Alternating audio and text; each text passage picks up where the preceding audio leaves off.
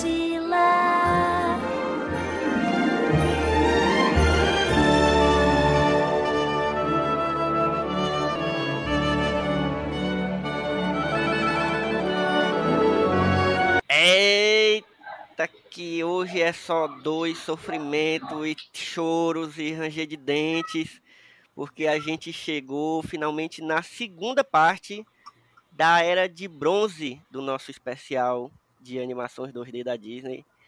E são só quatro filmes, mas são filmes. Temos muito para falar sobre eles, apesar de ser de, de fazerem parte de uma era um pouco sombria, assim, um pouco eu não quero dizer que foi decadente, porque no fim das contas a decadência foi mais econômica do que um pouco da qualidade também, mas vamos conversar mais sobre isso. Eu estou aqui novamente com elas, minha, minha, o que eu já estou chamando da- do meu time Disney, daqui do Só Mais Um Plano de Sequência. Estou aqui de novo com Bia Bock. E aí, Bia? Bu, e olá pessoas, eu gostei do time Disney, hein? Coração ficou quentinho. E estou aqui de novo com Sarinha Jales. E aí, Sara? Olá, gente. Hoje vamos começar sofrendo, mas vamos terminar felizes. Vai dar certo. É. Todo, ninguém solta a mão de ninguém. certo. Não, e e a gente tá precisando. Na real, eu tenho até que dizer que, olha, nesses tempos de pandemia e que a vida já está a dois sofrimento, na real, esse especial é uma das coisas que tá me animando na vida. Sério mesmo. Ah, Porque também. rever os filmes e conversar e tal é bom Uhum. demais. E tô aqui também com ela, Mari Laje. E aí, Mari? E aí, gente? Olá, pessoas. Vamos aqui para mais um Scoops. Não é verdade? Eu gostei muito da descrição da Sarah. A gente vai começar chorando, terminar rindo, né? Um pouco ansiosa e também amei o time Disney. Me sinto honrada de ser um membro, Né? né? Quase oficial, né? Acho que se Elvis está declarando, quem sou eu para negar? Não, aqui é o time Disney oficial. Vou mandar fazer uma camisa pra gente, pra Ah, gente. Ah, meu Deus. Gente, olha, fazer presta uma atenção caneca pra gente tirar foto assim. Presta, como é o, o- quando a gente fala que vai vender os produtinhos? É, eu não lembro. Ah, Merchan. é. Merchan, é. Merchan. é. Merchan. É o Merchan do time Disney. Inclusive, inclusive Sara falou mesmo desse- dessa coisa de começar chorando e terminar feliz. Nada mais Disney do que começar chorando e terminar feliz, né? É verdade. Aí depende do filme, eu acho que depende do filme. Tem filme que é É. só chorando. Mas eu acho que é, é verdade, é verdade. Inclusive a gente já falou de alguns aqui nos episódios anteriores. Oh, yeah. Inclusive, se você tá aqui chegando nesse episódio agora e não conhece esse especial, eu recomendo fortemente que você volte. Esse, esse episódio é o que? O 7, é, gente? Acho que é o 7, se eu não me Nossa. engano. Eu não, não sei números. demais, de- pedi demais É. assim. É, é o- na, não, é o 6. Esse é o sexto Ah, episódio. Então a gente tem aí eh, cinco episódios anteriores aí, onde a gente destrinchou as nossas emoções, as nossas lembranças, nossas infâncias sobre a Disney lá do comecinho, desde a Branca de Neve e até um pouco antes da Branca de Neve, lá no primeiro episódio, a gente foi passando por várias eras. A gente já viu que a a- o cronograma era bem menor e a gente viu que não ia dar certo fazer um episódio por era, então a gente já está dividindo. Então tem muita história aí que já foi contada e tem muita coisa pela frente aí. Então, se você está chegando agora, volte para escutar porque você vai se emocionar demais e é legal você, você ouvir cronologicamente, né? Porque a gente tá fazendo por essa ordem cronológica de produção dos filmes. Sim. E aí hoje a gente vai, a gente tá chegando, a gente já gravou a primeira parte, o episódio anterior foi sobre a primeira parte da, da Era de Bronze, onde a gente falou sobre sobre filmes maravilhosos, né? Aristogatas, Robin Hood, é, As Aventuras do Poo, que eu não tinha, eu, eu, eu, tinha visto, mas eu não, eu acho que eu tinha visto umas partes, enfim, você vai lá ver a gente falando no episódio e falamos sobre Bernardo e Bianca. E hoje a gente vai falar sobre os, outro, os outros quatro filmes que fazem parte dessa chamada Era de Bronze da, da Disney e que essa segunda parte especialmente é uma parte muito tensa para a Disney a gente vai falar bastante sobre isso, porque foi um momento meio que de crise também, né, do, do próprio estúdio. É, a gente já falou, se você já ouviu o episódio anterior, que depois de Mowgli, né, lá no que foi o último da Era de Prata, o, o Walt Disney morreu, então a, o estúdio não tinha mais essa figura é, emblemática e super que era a cara, né, da, da Disney. E aí passaram, tiveram vários processos para encontrar outras pessoas para ficar ali naquela administração. Então rolou uma pequena crise ali que a gente viu ela começando no episódio passado, no começo da Era de Bronze, e aqui é onde ela vai é, se aprofundar mais. E a gente vai falar um pouco sobre isso aqui. Mas além disso, a gente vai falar também sobre nossas emoções, sobre nossos sentimentos, que é a parte que eu acho até mais legal, assim, que é lembrar e ter essa nostalgia desses filmes que fizeram tanto parte da nossa infância e, na verdade, até hoje, né, da nossa vida no, no geral. É, e aí, estamos animados para falar sobre esses quatro filmes. Hoje a gente vai falar sobre o Cão e a Raposa, sobre o Caldeirão Mágico, sobre as peripécias do Ratinho Detetive e terminamos com Oliver e sua turma. E aí, como estamos de emoção para hoje? Vai ser uma crescente, assim. Agora no momento todo mundo tá meio. É, acho que são quatro tá filmes assim, bem ecléticos entre si. Sim, Sim. diferentes. Inclusive, eu acho que são filmes que a Disney é, arriscou bastante, até porque eles precisavam meio que sair dessa crise, então.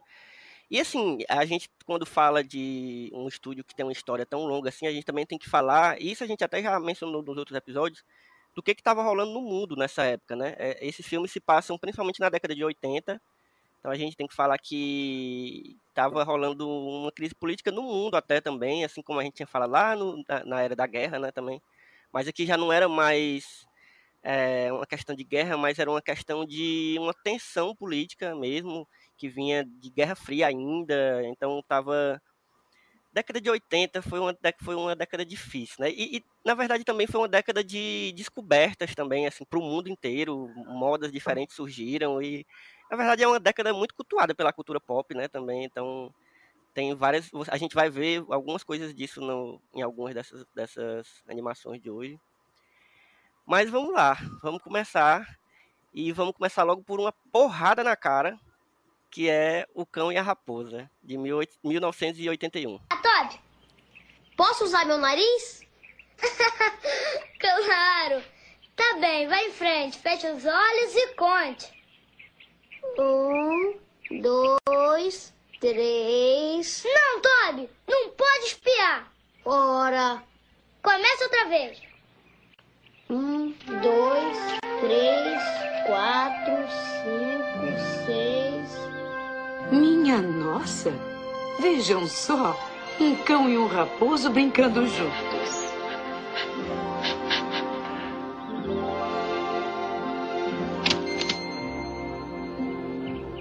O seu melhor amigo com quem você se diverte.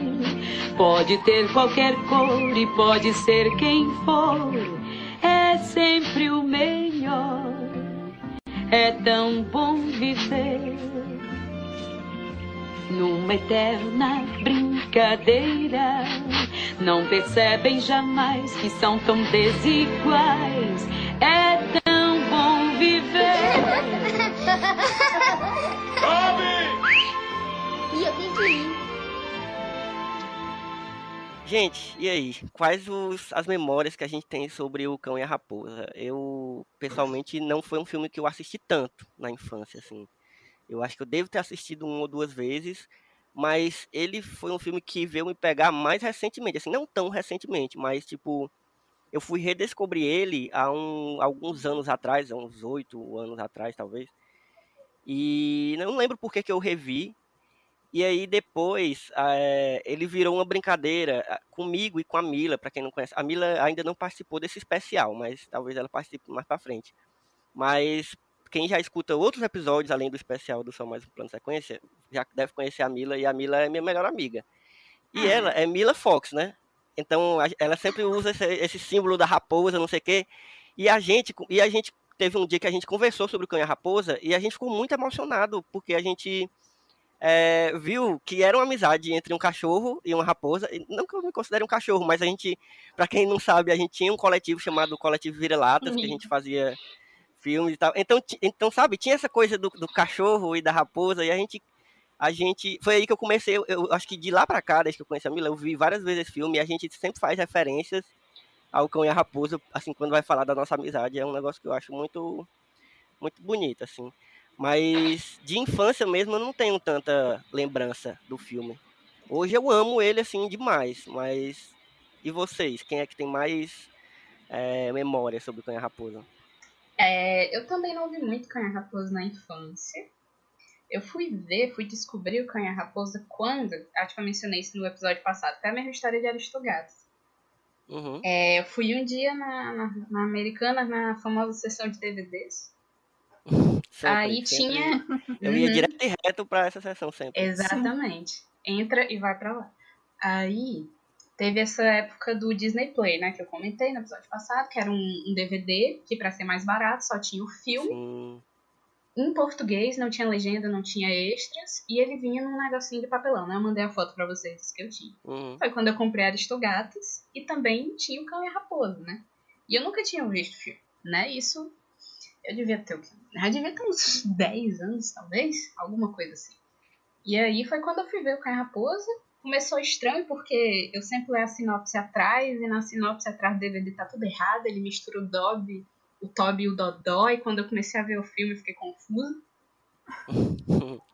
E, e eu lembro que de- eu devo, assim, eu sempre, quando eu ganhava filme novo, também já comentei isso, eu assisti ele o tempo todo, até, até enjoar, até dar uma dor. O Cão e a Raposa não, eu devo ter visto umas duas vezes e deixei no canto dele. Porque eu achava muito triste. E o final, o final, assim, pra mim não tem. É um final muito melancólico, então, tipo assim, eu não, eu não, acabava o filme feliz e tal.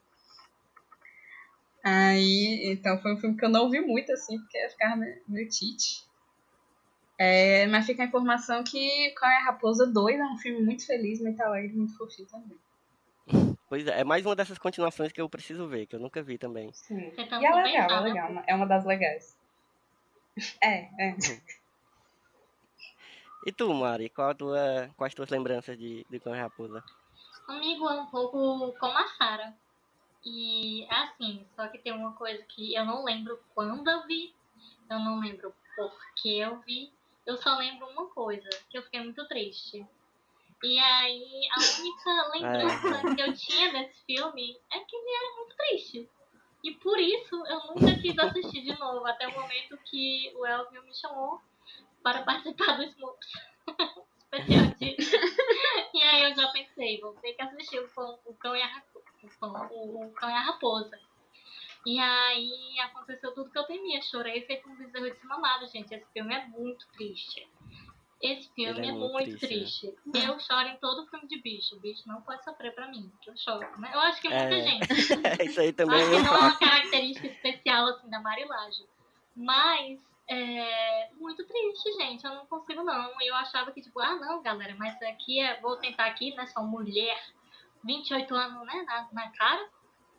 E aí, eu achando que, tipo, não, eu Lê tô do aqui, engano. estudando animação, estudando antropomorfismo, antropomorfismo, talvez isso ajude, né? Quando os bichos parecem gente, aí talvez tire um pouco essa, essa sensação. Não tirou sensação nenhuma. Eu chorei muito. Era a raposa triste, era o, o cachorro triste.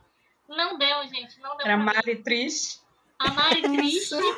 Gente, é... a vocês que estão ouvindo, não assistam durante a pandemia. Espera passar. Espera o próximo É governo. complicado. Para passar, gente, eu fiquei assim. é, fiquei mal. Fiquei mal, eu assisti. assim, sabe quando você tá com coisas no seu coração que você não sabe que tá com coisas no seu coração. Até você assistir alguma coisa que você começa a chorar. Esse filme faz isso. Não, não assistam se vocês não estiverem bem. Porque se você olha o plot, gente, não é nada muito misterioso, não é nada, meu Deus, denso. Mas É, triste, bem É, simples. sim. pelo amor de Deus. Então é isso. É. É, não lembro, Eu diria que só lembro que era desde, triste. desde Bambi. Desde Bambi, eu acho que talvez seja o mais triste, assim, da, da É. Disney, desses É, dos clássicos. Amigo, mas acho É que um ele páreo duro top, com Bambi. top. Mu- Filme triste da... Põe a raposa, bota lá, bota lá. Não precisa botar nenhum. É, eu, eu acho o mais triste, assim. Eu acho mais, mais triste que Bambi. Eu acho mais triste que Rei Leão. Eu acho o, o filme, a animação 2D mais triste da Disney, assim. Porque na verdade não é, é- é- ela, é ela, na verdade, eu não sei nem se é porque ela é só triste, entendeu? Ela, ela é são muitas emoções, É. muitas emoções assim, misturadas. E a tristeza eu acho que é uma delas que tá forte, mas eu acho que são muitas. Aí pesa demais, gente, porque é a coisa da amizade, entendeu? Já é um negócio que me que me pega forte, sabe? Uhum. E é tipo uma amizade muito bonita, eles são, sabe, muito melhores amigos mesmo e tal. E aí crescem, aí eles mudam, aí tem a coisa da transformação, sabe? De, de- deles crescerem, enfim, é, é muita coisa, Aquele são muitas emoções, eu- é universo, difícil né, lidar. todo mundo cresce, né? Que, que é a mesma coisa no Bambi. Meu Deus, o inverno aconteceu Sim. e agora ele é um grande gostoso. Assim, viado grande gostoso. E aí agora são uma raposa muito, né, muito linda. E são cachorros muito lindos. E eu fico, É. gente, eu quero essa puberdade rápida, porque a minha, puber, minha puberdade foi assim, lenta e dolorosa. É. E tu, Bia? Eu, o maior, é, a maior coisa que eu tenho com esse filme, a maior lembrança dele é de uma vez, quando eu era menor, e eu tava muito triste, eu não lembro com o que que eu tava triste. Eu sei que eu passei, tipo, uma semana fingindo que eu tava bem e eu não conseguia chorar. E eu tentava, quando eu tava tomando banho, eu não conseguia. Eu tentava conversar com as pessoas, eu não conseguia. E eu não lembro qual era o motivo, mas eu lembro que a minha solução um dia foi chegar em casa, pegar o DVD quando não tinha ninguém em casa, colocar pra assistir, e aí eu chorei com o Cão e a Raposa e eu, fiquei, eu me senti mais leve no aí. final. Olha aí, eu disse. Porque você bota todo o choro que dentro da sua alma pra fora, né? Olha aí. Tá precisando Aí é chorar, ô Você deve querido ouvinte? Pode com a raposa. É, às vezes a Comigo pessoa tá funcionou. precisando. é, é. Não, é, eu tava precisando muito, assim. E eu demorei até, tipo, uns dois anos atrás pra entender de fato que eu podia não guardar tudo e falar com as pessoas. Então, realmente, eu tive muita essa dificuldade por muito tempo. Agora que eu tô aprendendo a tomar e falar. Então, então assim, eu realmente precisava muito na época. E esse filme me ajudou muito com isso, inclusive mais de uma vez. Mas é que eu mais lembro é nesse dia, porque eu sei que eu esperei estar sozinha pra poder fazer isso. E aí deu uma calada. Mas, apesar disso, eu gosto muito do filme. apesar dessa memória ser maior, assim. Não, e, o- e o doido é que é, esse tema da, da- do, do órfão, né, que a gente já tinha falado que o Disney gosta, e assim, a morte da mãe do Bambi acontece lá pro meio do filme e tal, tem uma, uma certa preparação. A morte do, do, do, do- da mãe do Dodó, é o Dodó é a raposa, né? Toby é o... Isso. É. A, mo- a mãe da morte, da, a, a morte da mãe dele é tipo o começo do filme, é a apresentação do filme, é os caçadores matando, você não vê, obviamente, mas Caraca, é pesado, assim, é, uma, é- já é uma cena muito tensa aquela abertura Não, ali. e é ela. Então- A gente não vê, mas o como a gente viu dos Bambi, a gente tá. É, Começa o sim, sim. filme assim, já ela não, eu tenho que proteger meu filho. Aí ela esconde o filho. E vai, tipo, ser a isca. Não, gente, dá não. Aí eu já tava, não, não, não, não, não, vai, vai dar não pra mim.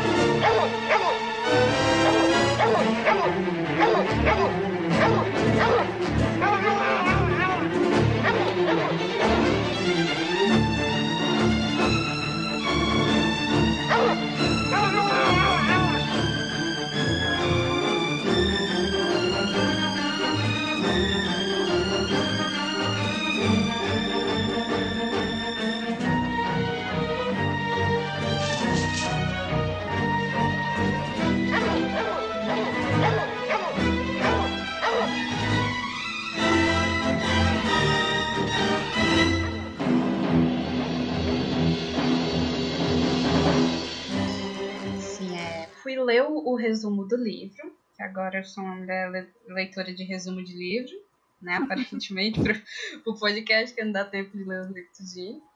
Aí é um livro de 1967, né? E é, é bem pesado, com, com certeza não é um livro infantil, não é um livro que você lê e pensa, uau, dá um filme da Disney. Não, não é um filme, não é um livro desse, não é um livro desse, 100%. Olha, mas, mas eu li recentemente Alice, né? Eu tinha falado pra vocês que eu tava lendo com o Eric. E eu vou dizendo assim, ele é um livro infantil, não deixa de ser um livro infantil, mas olha, é muita loucura, viu? Muita, não, muita loucura. Então, é, é isso. Mas calma A Disney às vezes pega uns livros que, que, né? Se bem que o filme também Alice não é lá essas, essas coisas muito normal, mas Vou pegar uma Alice. Vou pegar logo a Alice, é, é menino. pois é. Né?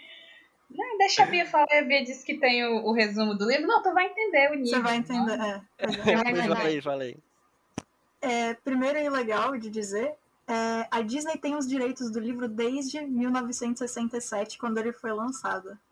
Meu e eles Deus. esperaram até 81 para lançar o filme. Então, e- Caraca. né, então, realmente, eles tinham o bagulho ali, eles pegaram assim que saiu, achando que ia dar bom. E deu, né? Então, parabéns pra Disney.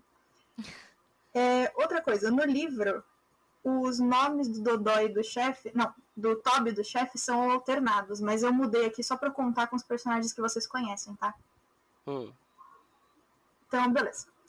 Primeira coisa que é uma mudança, no filme, o, no livro, quer dizer, o Dodó é adotado pela caçadora que caçou a família dele. Então, eu já mudei. A amizade do cão e da raposa não existe com eles pequenos, eles nem se conhecem quando eles são pequenos, e a primeira vez que eles se encontram é bem depois que o Dodó tá na floresta. Ele tá andando durante um dia X lá e ele passa na frente da onde o chefe e o Toby estão amarrados. E ele percebe que quando ele chega perto da, da cerca, os dois cachorros ficam malucos latindo pra ele. E ele acha isso muito engraçado. Então, de tempo em tempo, ele volta ali pra fazer uma graça na frente dos cachorros. Só que um dia, o Toby se solta. E nesse ponto, o Toby já é o cachorro favorito do caçador, porque ele salvou o caçador numa hora que um, um urso apareceu. E o chefe não consegue se soltar e o Toby vai, so o, e o Toby vai sozinho. O Dodó começa a correr e vai até o trilho do trem. Ele espera até o último instante e pula. E o coitado do Toby não consegue pular e ele é acertado. Meu Deus. No livro, o Toby tem o tempo dele parado aí. E esse é o grande motivo que o chefe e o caçador vão atrás do Dodó. Ok. Aí o caçador treina. Oi? Não, só Oi? dizendo que nesse caso eu tô preferindo o filme. Ah, não, Não, é. Eu acho que você vai preferir o filme durante toda a história do livro, mas. Só chutando. Coitados. Pois é. O caçador ele treina o chefe pra caçar só o Dodó. Ele vai ignorar todo o cheiro de qualquer outra raposa. E basicamente, a partir daí, vira uma caçada à coitada da raposa. Caraca, vira um negócio pessoal mesmo, assim. Calma aí, é piora coisa o de livro. vida Não, do cara. Piora. É, aquela- Calma aí. Vai piorar, vai piorar. Continua. Vai piorar, continua, Bia. O Dodó conhece uma bela raposa e eles têm filhotes. Só que eles Nada. acabam sendo pegos pelo caçador. Droga. E o Ai, caçador coloca em toda a área da floresta em que eles andam várias armadilhas. O Dodó é muito inteligente, então ele consegue tipo, descobrir como fazer as armadilhas fecharem sem pegar ele. Só que a raposa não tem tanta sorte. Ela fica presa em uma das armadilhas e o caçador consegue pegar ela e os filhotes. O Dodó escapa. Um tempo depois, o Dodó conhece outra raposa e eles têm filhotes também. Ela é bem melhor que ele em sobreviver na selva, apesar de ser mais nova. Só que o caçador acaba conseguindo pegar os filhotes. E ele usa o choro de um deles para chamar a mãe e pegar Nossa. ela também. Eu tenho uma pergunta. Em nenhum Até- momento existe uma amizade? Só vai. Não, É, é isso que eu Não. Meu Não. Deus, Ah, então, então, é isso. como aqui? Estão falando aqui de outra Obrigado, obra, de outra Disney. história, de outro tudo. eu- eu- Porque inclusive, a adaptação acho o passou filme longe. um pouco menos triste agora. o filme tá. Então, Nossa, obrigado, existe- Disney. É, Não, total. Destraumatizados. Existe uma pseudo-lenda de que a Disney pegou, ela tinha os direitos desse livro, mas eles pegaram um pouco da história de um outro livro que foi lançado um ah, pouco depois. rola isso, né? É porque, tipo, esse outro livro Ah, tinha esse rolê dos dois serem amigos. Só que já tinha Sim. acontecido um livro, li- um filme live action, então eles não podiam pegar. Aí eles pegaram a história do Cão e a Raposa Hum. que eles já tinham e fizeram esse twist deles serem amigos. Basicamente essa é a teoria. Não sei se é verdade, Pegaram os personagens de um botando a história do outro, entendi. Deve ter sido, deve ter sido. Aí acontece todo um, um auê, porque a cidade, a cidade que o, a faz- as fazendas, né, na verdade, que o caçador mora, estão sendo urbanizadas. E o, a galera que mora na cidade fica enchendo o saco do caçador para ele ir logo para uma casa de repouso que não pode ter cachorro. E o caçador se recusa, se recusa, e ele fica, ele passa os dias dele é, bebendo ao lado do chefe e esperando até chegar uma época do ano em que ele possa sair para caçar novamente. Só que aparecem algumas raposas com raiva e uma delas morde uma criança. Então a cidade fica maluca com isso, chega no cara e fala: Você é um caçador, vai lá e resolve isso. Ele coloca veneno na cidade inteira, né? na, na cidade não, na parte da fora da cidade, na, na selva, só que um bicho de estimação e uma criança acabam comendo veneno. Jesus Então- amado, é só, é só ladeira É abaixo. só desgraça, só piora. E só Ainda vai piora. piorar. Só. Chagas abertas. Vai piorar ainda bastante. Obviamente, o grupo de pessoas que tinha pedido para ele colocar o veneno entrou em pânico e falam para parar com isso e resolvem todos eles. Todo mundo que tinha é, habili- alguma habilidade física e que tinha uma arma vão para a floresta em uma linha, tentando achar as raposas e acabarem com a maior parte que eles conseguirem. Obviamente, o Dodó escapa de novo. Um tempo depois, o, o Dodó ele tá já muito cansado porque ele tá bem velho e o chefe acaba sentindo o cheiro do Dodó. O Dodó percebe que ele está sendo seguido por esse cachorro em específico e corre dele. A perseguição dura uma noite inteira, uma manhã inteira, e quando chega perto do meio-dia, mais ou menos, o Dodó acaba caindo de cansaço. O chefe, já muito cansado também, cai em cima do Dodó, e quando o caçador chega, ele encontra a raposa já no fim dela, e pega o chefe e leva para casa para poder tentar fazer ele ficar melhor. Ele consegue. Só que eles. Todo o, o brilho que eles receberam, porque eles eram os heróis da fazenda, da cidade, etc., passa. E aí o caçador decide que ah, agora não tem mais raposa, não tem mais nada, eu acho que eu vou fazer o que eles falaram, eu vou para casa de repouso. E aí o livro termina E assim Com- nasceu o Coringa. Virou o Coringa. Porque que desgraça desse cara, velho. Não, piora. o final. E aí, a- acontece o seguinte: a última, o último parágrafo do livro é o caçador pegando a espingarda, chamando o chefe pra fora da casa. O chefe vai com ele, o caçador tá chorando. O chefe coloca, o caçador quer dizer, coloca a cabeça no é, perto do chefe, faz um carinho na cabeça do chefe e move Não, a mão para tampar os olhos do cachorro. E aí, o escritor teve a paixão de colocar. É, e o chefe sabia, obviamente, que seu dono sabia melhor. E que tudo o que aconteceria, o que ele mais queria era ficar com ele até o final. Então nada mais importava. E aí ele puxa o gatilho. Caraca, E velho. é esse o Eu livro. tô em posição fetal aqui.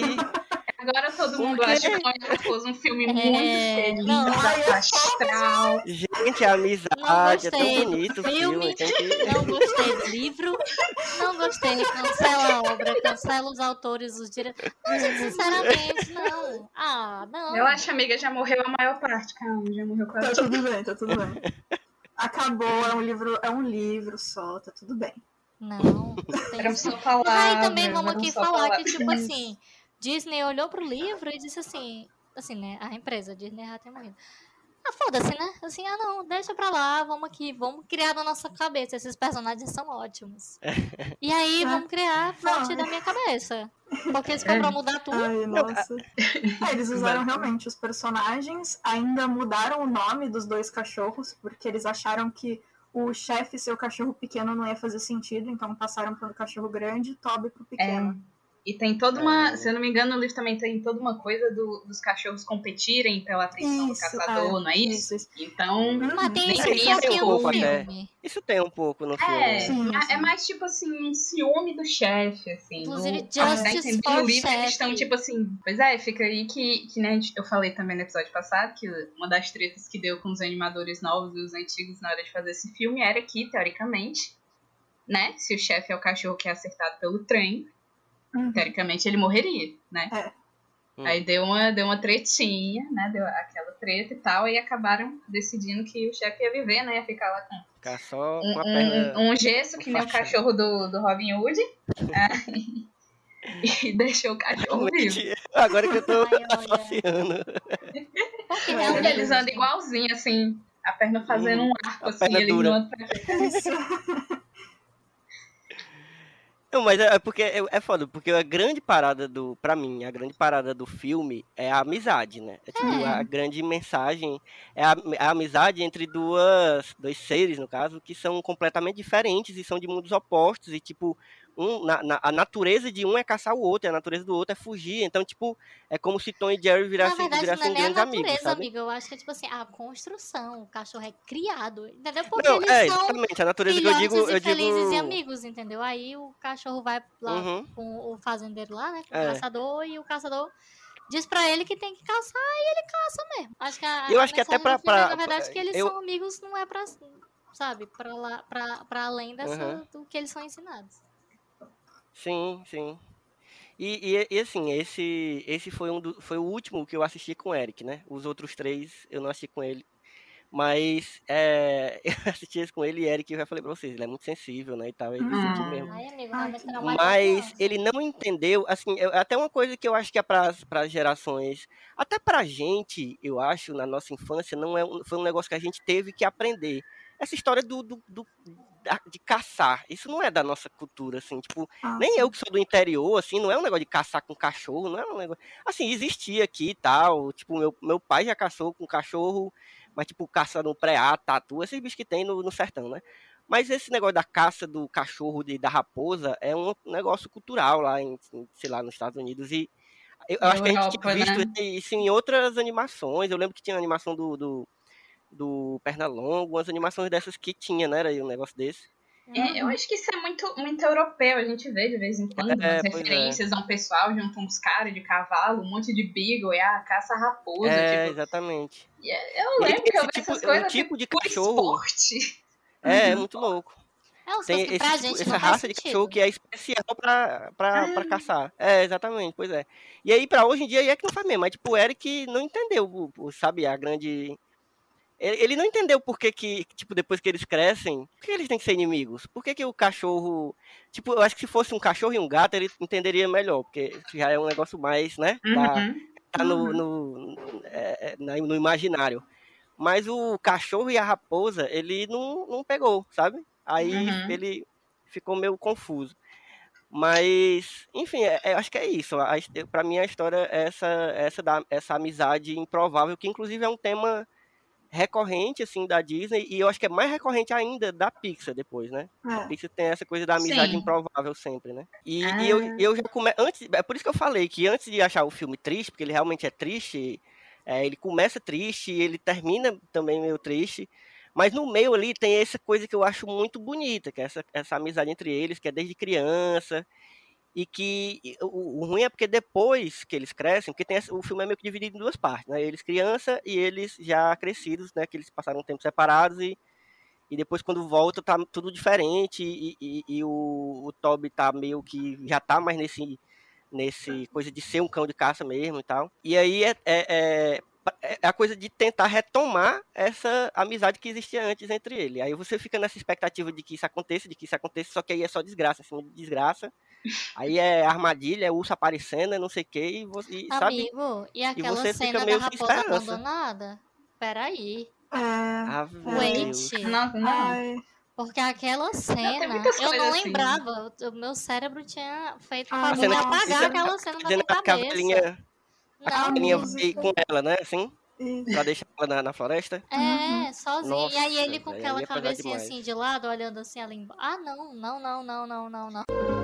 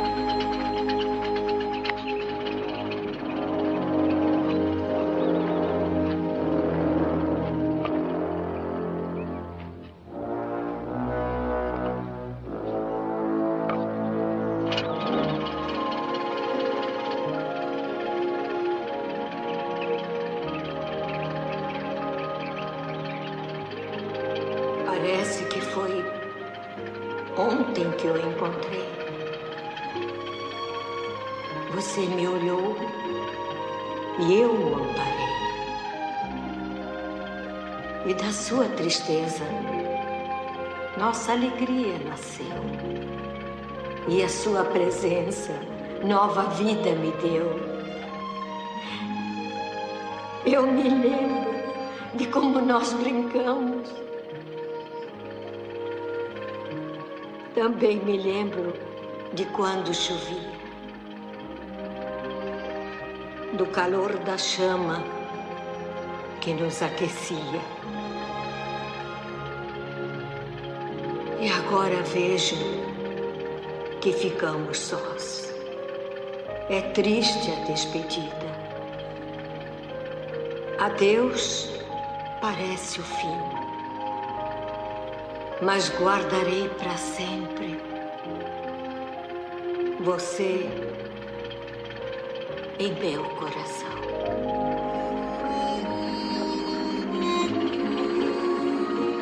Não, e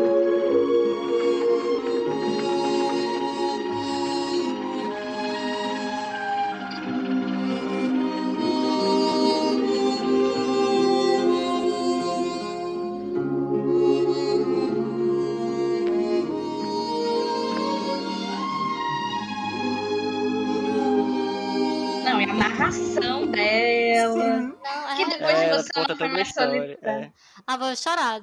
Próximo filme. Calma, calma. Antes Calma, gente calma, mudar calma. de filme, só bater meu cartão aqui de. Sobre os parques, tem alguma coisa de cão e raposa? Não, podia, mas não, Não. tem. É, não tem, é isso. Só isso mesmo, desculpa. Era uma Não, depressão, e- né? eu Se tivesse dizer- um cão e a raposa, você vem aqui e vai assistir, vai ficar triste. Vai ser triste. Podia. As crianças podia ser o traumatizadas. segundo filme? Podia ter uma, uma caça, uma, uma- simulação de caça a raposa. Não, não, não, não. não. Eu vi os Que horror. Socorro! Que horror. Não, mas eu, eu ia dizer que a gente fala, tanto que assim, a gente vê tanto essa tristeza que é tão forte no- nessas emoções, tão forte no filme, que a gente acaba quase nem lembrando, é tanto que a gente nem falou ainda sobre o alívio cômico que tem no filme, que são aqueles aquele passarinho e é, é, Ai, eu não gosto. Amiga, porque o alívio É, eu- eu- cômico não é cômico É, suficiente não- pra não- me não- aliviar da dor do filme. não, Pois é. não de alívio não tem nada, porque Eu pra aquele alívio coisa. só o filme acabando. Eu tô aqui igual a Lilo, leave me alone to die. Quando, tipo assim, aparece um passarinho, não, não, não, eu tô triste. Me deixa ficar triste. É, eu não, eu não sei, eu tenho a impressão que é mais um sketch no meio do filme sobre É. amizade do que qualquer outra coisa. Aí eu fico tipo, é, É uma coisinha meio pra encher um pouquinho de linguiça também. hum, É, e, é e, e já falando um pouquinho, né, que a gente tá falando essas coisas mais- um pouquinho mais narrativas, é, eu não lembrava que, já falando da animação, que tinha. Eu não lembrava do urso, de um modo geral. Caraca, o urso é tenebroso, viu? É, e eu, Inclusive, a cena fiquei maravilhosa. assustada quando passa. uhum. Lindíssimo. Uhum. Mas, tipo, eu já fiquei assustada quando passa o, o Toby e o Dodó se enfrentando. E, o, e os olhos do Dodó vermelhos, dente afiado. Gente, o que tá Foda, é, o bicho fica endiabrado. E depois chega o urso e o Seppi ainda, meu Deus, o que que tá acontecendo? Eu tô com medo, eu tava triste, agora eu tô com medo. E nossa, não sei. E aí, sei lá, eu também tenho muita raiva do velho, né, que em português é o Samuel.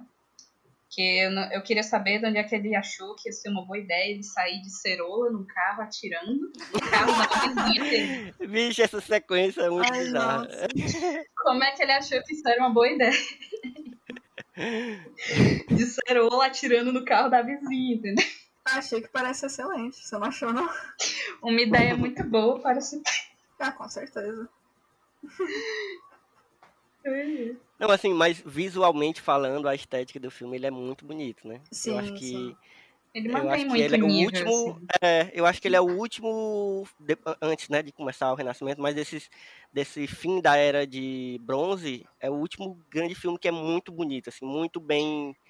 No meio do mato, né? É, Acho que é o último, é, depois de um e- tempo, que Eu vai acho ser mais eu já tava rural, aqui, Vai ser mais não. Sim. viu? Cuidado com suas palavras, mas no meio do mato eu acho que é um, um adjetivo melhor pra descrever. Pra É, descrever. ele é um filme mais. calma, Ele é um filme mais rural. mais. Isso.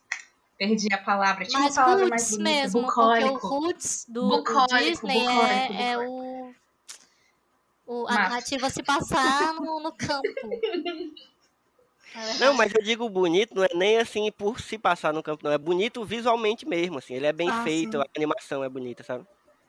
É. Eu acho que é dos últimos que teve esse cuidado mais aprimorado com, com, com a animação ser bonita, assim, aquela coisa que a É. Disney, que o, o E- Disney primava, né? Uhum. E eu, de um modo geral, acho que todas as animações Disney conseguem manter um, um nível técnico bem bom, assim. Hum. Mas ia dizer que. Eu não lembrava disso também, mas eles começam a inserir o digital no e a Raposa. Quando a, a senhora, esqueci o nome dela, ela tá levando o Dodô pra floresta, tem a narração, etc. O fundo é digital. Dá pra Hum. perceber o recorte ao redor dela, que, que, tem- que não é animação na, no background pintado.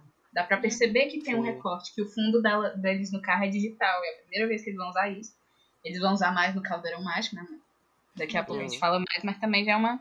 Já vão testando as inovações. Pois é, então eu acho que é isso, né? Alguém tem mais alguma coisa pra falar sobre o e a Raposa? A gente precisa falar dos personagens preferidos, né? Sim, Isso. Quer começar, Bia? eu quero. o meu personagem favorito, porque eu sou completamente vendida pra qualquer raposa animada. Dodô, obviamente. Justo. E essa tem a Não, voz do ele é Kurt Russell. mesmo. Ele-. É verdade, o Kurt Russell no original. É o Kurt Russell. Então tem uma voz aí toda. Nossa, Que eu ele não. era garanzão na época, né? Não, eu não Uhum. consigo. Se animou a raposa, eu acho incrível. É isso. Eu sou fácil assim. Não, A personalidade dele é muito boa também, né? Ai, Assim, sim. tipo, ele é muito gente fina. Uhum. Até, inclusive eu gosto muito, é uma parte que ele é meio paradona, assim, do filme, que é a parte da a parte romântica, né? Que quando ele, quando ele se apaixona lá por aquela outra raposa e tal, aí tem todo um. parte. Eu gosto também, acho bonitinho, assim. Ela é meio paradinha, mas é um. eu Acho bonitinho. Ah, é fofo. Dodó, não fique zangado. Você tem que ser natural. Este é o truque. Você não vê? Se você se sente atingido pela doce flecha do cupido, precisa ter o afeto correspondido.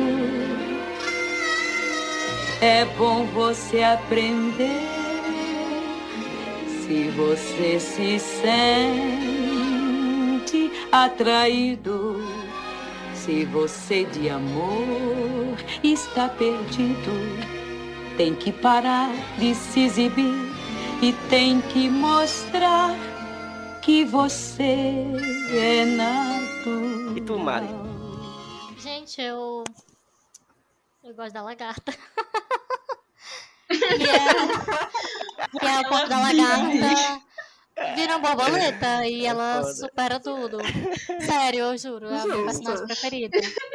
Eu também gosto da. É eu assisti é o grande agora o filme em inglês. Porque na Disney Plus, não sei Sim. por que não tinha a dublagem brasileira, né? Tinha blu- a, a- pelo menos Tinha, quando eu abri. No meu, eu assisti dublado. Pois o meu tá com, tava com Deve preconceito, porque ele só me deu o- a opção de português de Portugal. Oxi. Aí eu me recusei a assistir em inglês. Nossa. E aí tem a Ah, pode Big ter sido um bugzinho. Por... Acho que deve Sim. ter sido um bugzinho porque ontem foi dia de estreia. Muita estreia. Entrou muita coisa no site, acho que talvez ele tivesse um pouco mais congestionado hoje. Pô. Ah, só se ser. for.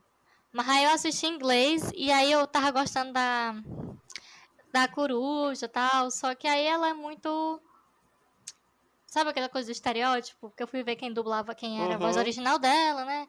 Aí era uma cantora americana, negra, não sei o que. Aí cai nessa coisa da negra que, tipo, ai, vamos ajudar os Sim, brancos. sim. E aí eu fiquei. Hum, É, muito cai nesse estereótipo, sabe? Da, da, da, da mulher Hum, servente, não não sei o que. Aí eu fiquei.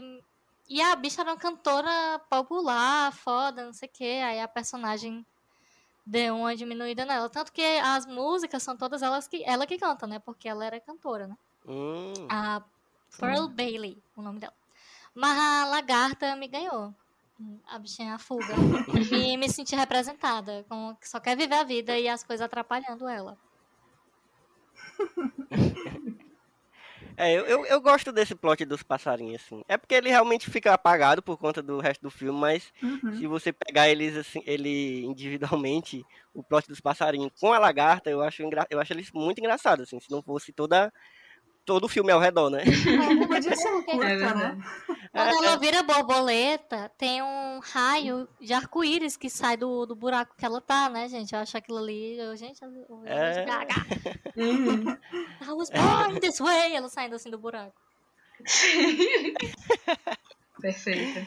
Não, mas a, a minha personagem preferida é a velhinha. Eu gosto muito. Eu gosto muito de Ah. velho, de pessoas velhas e, e em animação, assim. é- tipo, ela é tipo uma velhinha muito gente boazinha, sabe? Que você queria que fosse sua avó e, e ela ajuda o Dodó. É tão bonitinho todo.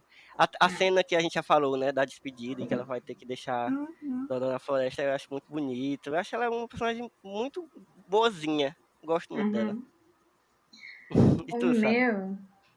Meu, vou você também puxar o saco pras raposas, mas vai ser pra Miriam, que é o pato Dodó, porque eu adoro como ela é enxerida.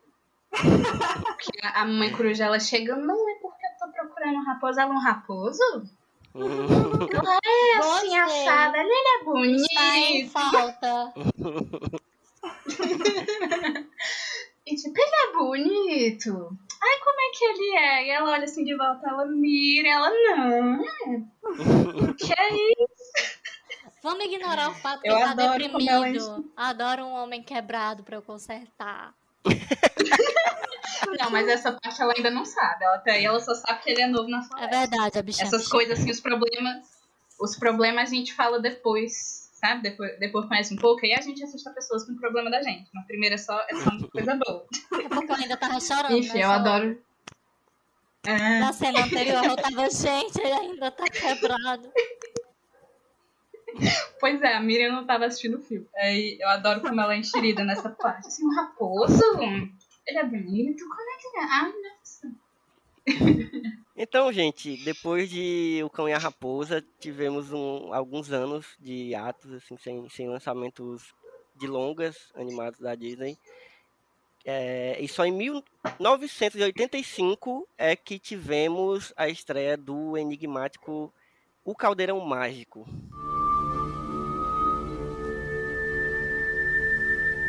No lendário reino de Predain, houve uma vez um rei tão cruel que até os deuses o temiam. Como nenhuma prisão o segurava, ele foi lançado vivo num tanque que derretia ferro. Mesmo assim, seu espírito mau não morreu, mas tomou a forma de um grande caldeirão negro. Durante séculos, homens maus procuraram Caldeirão Negro, sabendo que quem o possuísse teria o poder de levantar um exército de guerreiros imortais. E assim, dominar o mundo.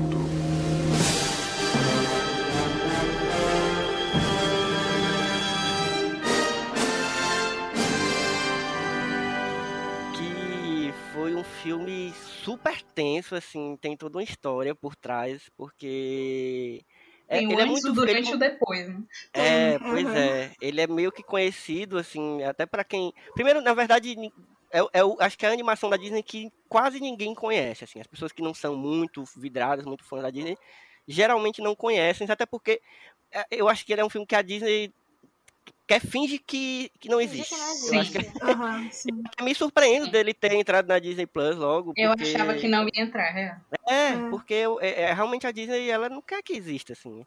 É tanto que eu aposto, faço uma aposta com você. Bia, tem alguma atração do Caldeirão Mágico? Tem! Não acredito.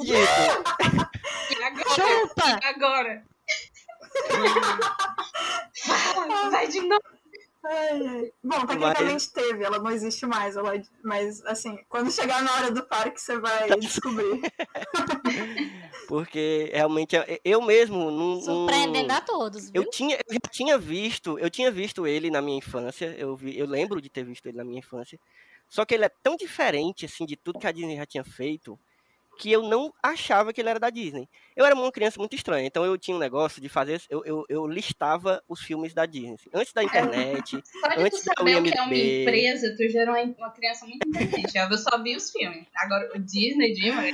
Não, eu tinha. Olha, sabe o que eu fazia quando eu era criança? Antes de, de, de internet, antes de celular, de qualquer coisa, era só na Eu lembrança mesmo. Eu pega... Não, é, eu não tinha, não tinha, não tinha nada disso. Aí eu pegava um papel e começava.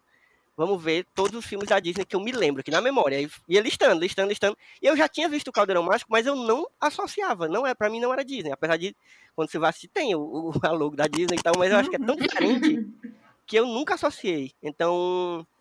É, e, e é isso, ele é um filme que é muito diferente de tudo que a Disney já fez. E, mas e vocês? Vocês viram ele na infância? Como é que foi? Eu assisti sim. Eu gostava dele, apesar de não ter sido o filme que eu mais vi nem de perto. Eu, eu não sei se é porque eu já era fã do Chernobyl, mas eu adorava de novo.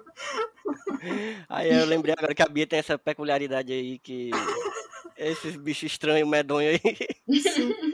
E eu lembro que é, eu não sei se foi na primeira vez que eu vi ou se foi depois. Mas eu sei que a primeira vez que aparece. Ai, qual que é o nome do, do bichinho que parece um cachorro que fala um monte? O Gurg. É o Goldburg. É. A primeira vez que o Gurg apareceu, porque assim, na minha mente eu tava associando o personagem principal com o. Eu Taran. esqueci o nome de todo mundo, olha só que incrível. Taran, Taran, Taran. Eu tava É o- associando o Taran com Uhum. o, o Arthur. Então, Ah, assim que da escudeira apareceu. Uhum. eles são muito parecidos. Aí quando apareceu o, o Grug, eu fiquei muito. Ele tem bigode. Ele tem bigode, ele é o Merlin. eu lembro disso. Aí ele abriu a boca eu falei, não é o Merlin, beleza. Mas assim, eu, é isso, eu gostava muito. Eu lembro que eu achava um filme muito bonito. E aí, revendo agora, realmente, o, o background é uma coisa maravilhosa. Apesar de, de eu me incomodar um pouco com a falta de iluminação dos personagens. Porque o background tem muita iluminação e os personagens não têm. É. Tirando na cena que a luzinha passa, né? Mas assim, é, eu não vi muito, mas eu tenho lembranças de que eu gostava a ponto de querer o DVD, mas não a ponto de chegar em casa e ter vontade de reassistir, sabe? Tava nesse limbo, assim, mais ou menos. E tu, Mari? Não lembro de ter assistido ele quando eu era uma pequena Mari. É, não tenho essa memória. E eu sei que eu assisti ele, tipo assim, já depois de, de adolescente, pelo menos, sabe? E aí. é, não gostei quando eu assisti, né? Dessa segunda vez. E eu lembro que eu tinha achado muito estranho. Que diabo de filme estranho é esse? Porque eu lembro que eu vi que eu, que eu tava procurando assim filmes da Disney e aí eu vi, ai, esse protagonista adolescente e tal, que eu sempre tive queda em personagens animados. Esse filme não foi o caso, Ah, eu porque também. o menino é um banana. E aí eu não gostei dele, não gostei Ele é meio filme. genérico, né? Ele é. Muito genérico, gente. É porque, tipo assim, acho que quando eu assisti eu tava muito viciada em Anastácia, e aí o Dimitri, maravilhoso. E aí, Versus Ai, esse boy, jamais será. E aí eu fiquei, gostei desse filme.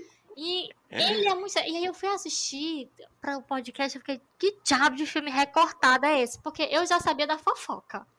Esse filme é melhor bastidor do que o filme, porque fofoca, minha filha, é só o que tem. sim. Então, tipo assim, quando você sabe da fofoca, eu primeiro soube da fofoca, depois eu fui assistir o filme. E aí, você assistindo o filme, você vê realmente que recorte doido é esse. Porque, inclusive, o começo do filme já é, tipo assim, começou e tá o mestre do Taran lá, lá tipo assim, ai, porque o cara do mal, ele não pode ser o rei, ele não pode... Ninguém explica como ele chegou lá, quem que tava lá antes dele, qual é a motivação. Ninguém tem motivação, tá entendendo? O único que ainda tem uma Uhum. motivação é o Taran, que é tipo assim, não cuidar de porco. Ponto. Sim. Não, Calma, sério. Mari, calma, ai, a gente vai chegar lá, gente. é, não, vai chegar lá, mas eu tô falando, tipo assim, só do filme, sabe? Tipo assim, sem pensar na fofoca. Não vamos pensar na fofoca, vamos pensar no Uhum. filme. O filme é vários lados, é um monte de personagens sem motivação, rebolado numa situação. E aí, é... eu não consegui gostar do filme, gente. É, tentei. Mas mesmo assim, assistindo bem. Então pra então tu hoje. nem tinha gostado antes, nem hoje. É, não, não aconteceu. Mas eu achei engraçado porque foi o último filme, um dos últimos filmes, né? Na verdade, antes da Ariel, né? Da Pequena Sereia. E tem Uhum. animações foi a primeira animação do Alan. Mac, como é o nome do. Não, do Glen Keane. É, Primeira animação dele na Disney, né? Já estou falando um pouco da fofoca. é. E aí você vê Uhum. a Ariel na princesa. Você vê, inclusive na dublagem, é a Uhum. mesma dubladora. Sim, a arte. Sim. Marisa É, Leal. o tipo da animação É muito parecido. do Isso, É. o traço já, já é muito parecido com o que eles vão fazendo. Pois é, Sim. então, tipo assim, parece que é um. Aliás, parece não. Quando você sabe da fofoca, você entende que é um monte de animador junto, dizendo, vou mudar a Disney. E aí todo mundo junto, ao mesmo tempo, não dá certo. Mas quando organiza, dá um pouco melhor. E aí é isso esse filme. E Essa é minha impressão geral. uma dúvida. Eu, eu não sei se eu tô lembrando certo, vocês me corrijam aí se eu não tiver. Mas também, antes deles começarem as, a fazer o filme de fato, eles dispensaram os concept arts do Tim Burton, né? Que ele tava lá na Ah, época, foi? só que falaram que era muito. Foi. eh, Tava muito dark. Caraca, imagine, viu? Então, é, teve várias coisas Ah. Eu amo que o, que o Tim Burton já chega, tipo assim, eu tô na Disney, mas eu vou meter os dois pés no peito. E se a gente fizesse as caveiras? E se a gente fizesse morte, destruição e o demônio? Aí você, calma, Burton. Calma. Ah, ele é incrível. Teve, teve várias coisas. Teve também um animador que eu, eu não anotei o nome, eu esqueci. Que ele, já na pré, né? Porque já, já me metendo aqui, né? O, eles compraram os direitos do Caldeirão Mágico em 65, que é baseado no sede vivo. Essa eu não vi resumo, não faço a menor ideia. Mas. Eu fiquei basicamente, curiosíssimo pra ler, ó. Na verdade, eu sempre fui, desde antes eu, eu tinha curiosidade, desde que eu soube que era. Parece ser Porque eu, legal. eu gosto de fantasiazinha bestinha assim. Pois é, aí teve esse animador que eu não vou lembrar o nome, que ele foi, acho que, o primeiro que ia ser o diretor do filme, só que ele deu uma briga, ele saiu da Disney e levou 13 pessoas com ele. É. Numa época em que a gente vê hoje os créditos da animação é um bilhão de pessoas. Na Uhum. época não, 13 pessoas era tipo metade É. do estúdio É. Uhum. né? Aí, já aproveitando que eu já tô falando, é, eu lembro de ter visto esse filme muitas vezes na TV Globinho. Ele foi um filme que eu vi só na TV. E eu Menina, eu não gostava. lembro de ter passado esse filme na TV Globinho. Passou. Nossa, eu eu, também eu não só assisti esse, eu só assisti esse filme na TV, porque eu não tinha nada desse filme, eu só assisti esse filme na TV. Aí, eu lembro que eu gostava, né? Aquelas coisas. Aí, quando eu assisti agora, eu acho que eu ainda gosto. Tá, tá confuso ainda, ainda tô digerindo. Mas é um filme que tem muitos problemas. Muitos problemas. Então, tipo, o pessoal tem essa coisa de Caldeirão Mágico, é um clássico injustiçado. E, e eu, sinceramente, acho Não que é não. É ruim. Ele é um Ele clássico é- ruim, não é ele nem é um clássico nem bom, ele é só ruim. Justiçado. Então ele é é, justiçado, né? Porque ele é. realmente é. Pois é, e todo mundo diz, e vou dizer aqui também, que seria um filme perfeito pra Disney fazer uma, uma franquia de filmes. Adaptar Uhum. melhor os, os livros e etc. E, e passar finalmente o, o plano definitivo nisso. Mas Ah, pra, assim, é um filme. pra, tipo, fazer depois, né? Tipo, se, se eles quisessem Isso. mexer de novo agora. E Eu concordo, era uma coisa que eu ia falar. Eu acho Porque- que dava, eu acho que ti- É. tem um potencial aí. o filme ele tem muitos furos, muitas coisas que não se explicam. Tipo assim, que Ah, não precisa de uma tem explicação. furo, gente, esse filme. Uhum. Pois é, é tipo assim, o Taran tá lá, beleza. É, a gente tá falando de uma história de Idade Média. Eu consigo entender que provavelmente esse menino é órfão, até porque o reino tá em guerra. Sim. Pelo que fala, então beleza, eu consigo entender que esse reino tá em guerra. Mas agora, eu não consigo entender o que é o Rei de Chifres. Eu não consigo entender de onde ele veio. É, outra coisa, a espada. Eu consigo entender de onde a espada vem. Era do rei anterior, do castelo, que foi enterrado, foi enterrado com a espada. Pronto. Eu não preciso de muita explicação, Uhum. só preciso entender o mínimo. Mas aí também chega, eu não sei porque aquela Oni tá ali. Ela disse que ela é a princesa. Como é que o outro capturou uma princesa tão fácil? Ninguém faz resgatar a princesa. Pra quem que ele pegou a princesa? Da onde que ela é princesa? Uhum. E o mais importante, eu não sei o que é o Urd. Princesa de onde? Filha de Nossa, quem? Merda é aquela. É o Merlin. Primeira do seu nome, segunda do seu nome, minha filha, atualize. Quem é? Pois é, e o que é o Gurg, gente? Então, eu O não consigo entender o que eu entendo. Pronto, só se for o Merlin chapado, É. colado em mano. Porque, tipo assim, eu não consigo. Tipo, beleza, a minha princesa, ou tem um bar das bruxas, das fadas, e eu vejo que é o Gurg. As coisas só Eu acontecem, né? Pois é, eu sinto que ele é tipo um protótipo do que viria a ser é, os personagens que a gente reclama, mas a gente sabe que o marketing é essencial pra vender o filme, que é pra vender boneco. E a Ah, gente não. sabe que isso, Sim. que isso é essencial pra vender o filme. Não é à toa que a, que a boneca nova da Barbie chega antes do filme novo da Barbie. Né? Aí, tipo, eu sinto que o Gurg foi um protótipo disso. É, Eles é tentaram possível. fazer um, um bichinho ali e tal, e sei lá. No meio do filme esquecem a porca. no meio do filme esquecem a porca, gente. A porca não era tão importante. O rei de chifres não sabe onde tá o caveirão. Por que, que- o que, que vai impedir ele de atrás da porca? sabe? E no final que, que revive o Gurg e, tipo, eu acho justo só porque ele sacrificou. Porque, assim, gostar do Gurg eu não gosto muito. É, eu também não Gente, ele não faz nada pra você Sabe? dizer eu gosto tanto desse personagem. Nada, ele não faz É. nada. Só é. Ele só é chato. E o bardo, pronto, o Flores, acho que é Flores. Ele é tão. Ele é tão dispensável que nos pôsteres do filme ele nem tá. Não, mas ó, eu vou, eu vou, eu vou dar um contexto em relação a esse filme que eu só fui perceber recentemente, né? Década de ele é de 85, né? Então, na década de 80, gente, no cinema, tava rolando um boom muito grande de filmes de fantasia mais bruto, assim, sabe? Uma fantasia tipo Conan, Conan, sabe? Conan é de 82, Conan aquele do Schwarzenegger. Aí tem, teve uma continuação. Aí teve um que é tipo Conan também, mas não é, que é o Guerreiros do Fogo, que é de 85, eu acho. Então, tipo, naquela época, tava. E, e, assim, isso foi o que eu lembrei, né? Mas tinha muitos filmes, assim, com baixo orçamento, inclusive, que estavam fazendo muito sucesso nessa época. E aí, ao mesmo tempo, foi a década de 80 foi uma época onde se redescobriu o, o Senhor dos Anéis. Já naquela época. Os livros, né? Obviamente, tô- né? não tô falando os filmes só surgiram depois, mas já existia. Eu, eu não vou saber precisar que é a data exata, mas eu tenho para mim que também foi da década de 80. Existia uma animação do Senhor dos Anéis, da década de 80, que são, são três animações, na verdade. Tem. Só que assim, a primeira animação é, pega o primeiro livro e o segundo livro, a, te- a segunda animação pega o terceiro livro, e depois fizeram uma animação do, do Hobbit. Só que assim, é, é, tipo, não foi, não fez muito sucesso e tal, porque era de um estúdio pequeno e tal, mas o, essa coisa da fantasia, tanto no cinema quanto na literatura, estava muito em, em alta na, na década de 80. E aí eu acho que a Disney aproveitou esse, esse que tava tipo nessa, passando essas dificuldades e que estavam precisando de coisa que para vender mesmo. Só foi na onda. É, e aí eles tinham já esse direito do, desse, dessa série, que também já era de fantasia, não sei se ela já era famosinha na época e tal. Acho que é E aí razoável. eu acho ela que tem tentou, tradução assim. português. Ela tem tradução Pois português. é. Acho que ela é razoável. Aí eu acho que eles tentaram ir nessa onda, sabe? Só que aí o tiro saiu pela culatra, porque acabou sendo um filme que exigia muito, né, tecnicamente falando. E eles tentaram várias coisas é, pra, pra ver se chamava atenção. Tem muito efeito já digital. Esse, Esse, esse filme é muito puro mesmo, suco de anos 80, gente. De filme dos anos 80. É, total. É. He-Man, Exatamente. She-Ra. Caverna do Dragão.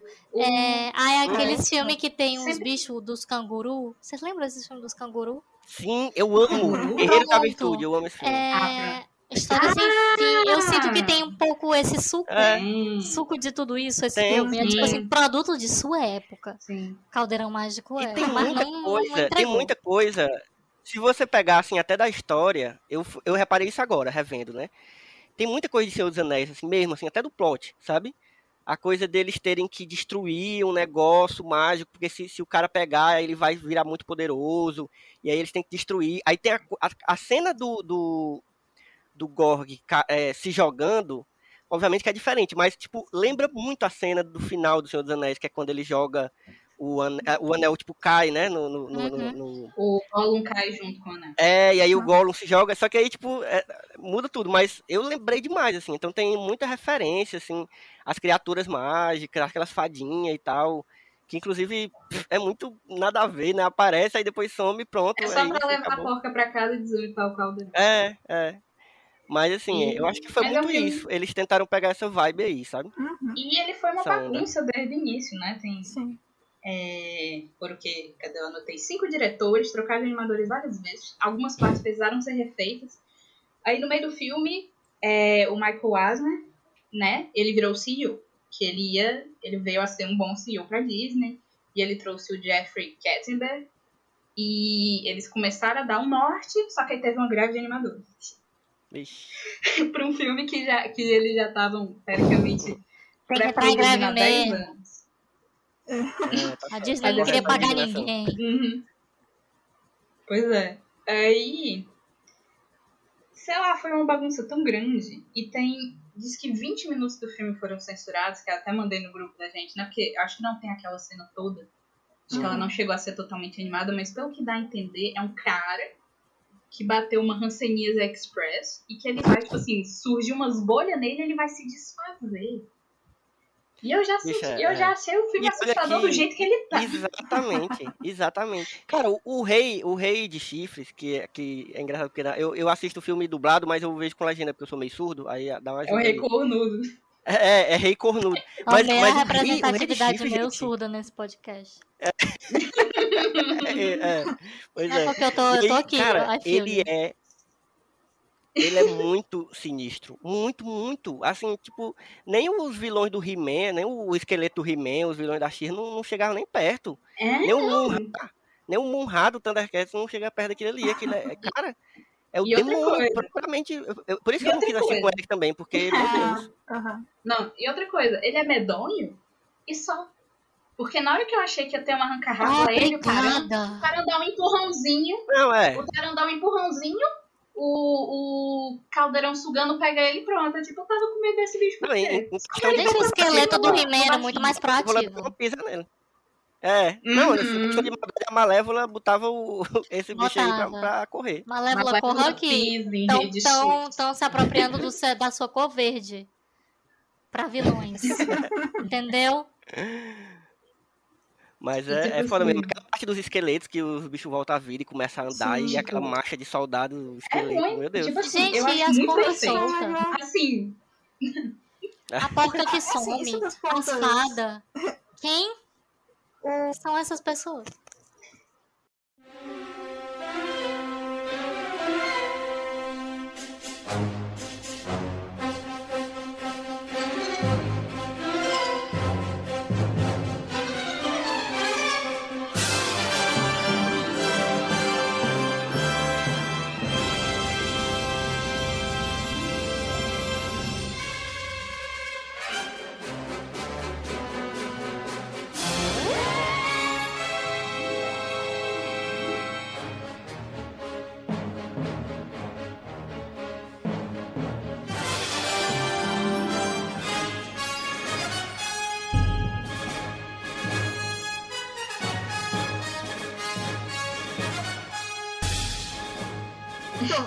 Eu até achei engraçado, porque eu tô muito acostumada com coisa de soft magic. Então, vocês Uhum. estarem tão indignados que não têm respostas, eu achei interessante, porque eu só aceitei que era soft magic, eu não precisava saber. Aí, É porque, assim, Não? Bia, a gente É tá aqui assim, julgando dentro da meninas, categoria entendeu? Disney. é. Tipo assim. É, Quem tá sei aqui lá, no vamos, filme vamos independente, um não é isso. Pois é, tipo assim, vamos pular no tempo um pouquinho, a Bela e a Fera. Bela não tem mãe. O que é que foi que aconteceu com a mãe da Bela? Morreu. Pronto. Eu consigo levar o filme sabendo disso. Ninguém me deu uma explicação maravilhosa. O que é que aconteceu com a mãe da Bela? Morreu. Eu consigo levar o filme com isso. Tá- Tá ouvindo o live action da Bela? Tá ouvindo? Não preciso de uma Nossa, explicação. nossa. Não, não É. fala desse live action, muito obrigada. Vamos chegar lá, É, vamos chegar lá. não, é será que vai ter o outro Snoopy filme- só pra gente falar mal dos live action? Vamos! Nossa, É, é outro Podemos, filme que teve. É outro, Essa aí eu me filme que, é outro filme que teve problemas antes, durante e depois. É. É, Ei, mas, sim, mas eu acho que. falta, pra Ah, mim foi falta mal, esse mínimo. Pois é, É. Pronto, só terminar. Pra mim falta esse mínimo, tipo, a Elon dizer, eu sou uma princesa, fui sequestrada pra isso, por isso, pronto, eu estaria feliz. Princesa de Mas ela, onde? O que que. ela chega, é? sou Elone. Gente, vamos falar dois segundos sobre o emblema dessa princesa. Ah, ele queria meu emblema. Ah, o emblema some. Nunca mais aparece. Pronto. Até o plano Ele volta quando eles chegam nos caldeirões. Não entendi.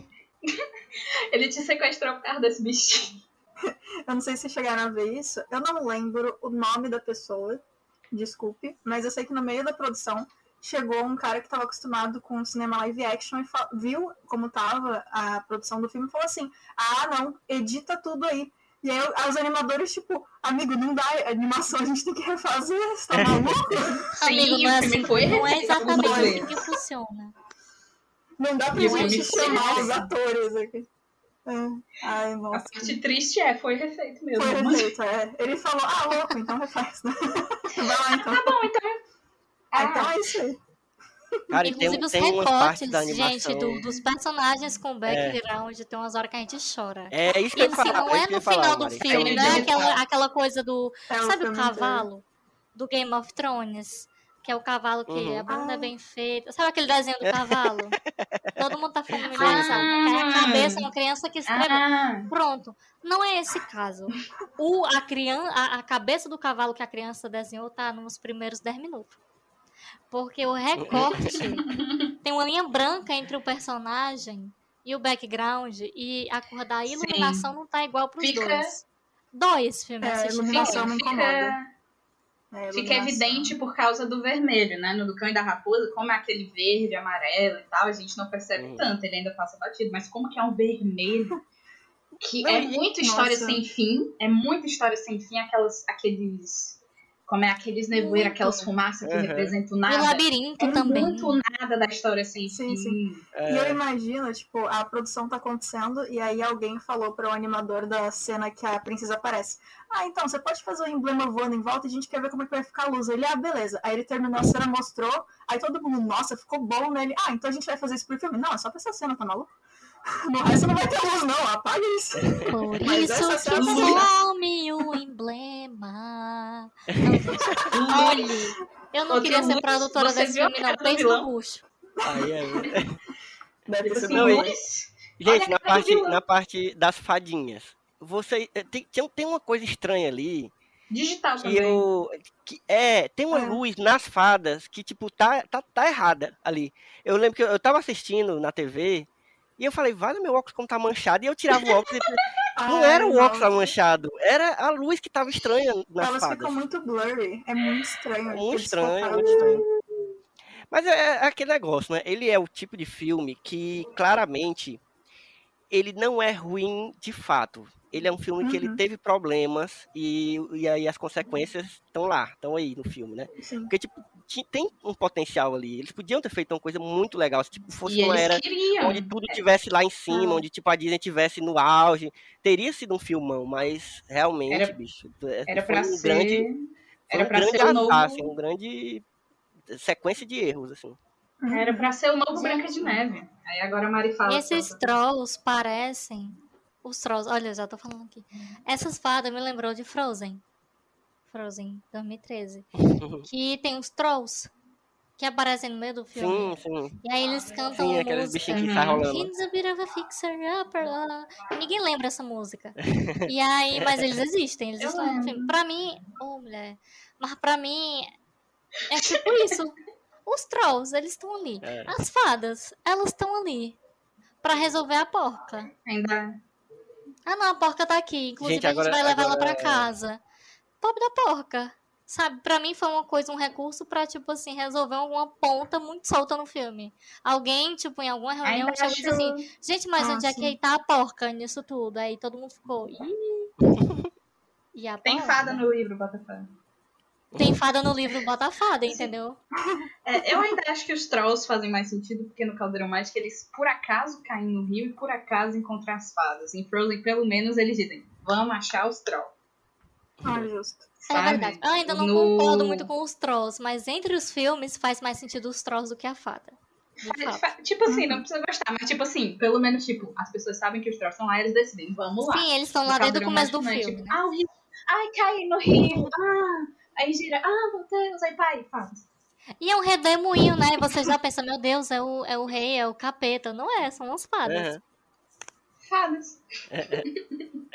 Gente, agora tem uma coisa, tem um assunto aqui que precisamos conversar seriamente sobre esse filme e que não falamos ainda, que é As Três Bruxas. O que, que é aquilo ali, gente? De novo, tinha no livro. aconteceu? Tinha no livro. Pô, Não, mas, caraca, é, é, é bizarro de um jeito que, não sei não, é, é muito...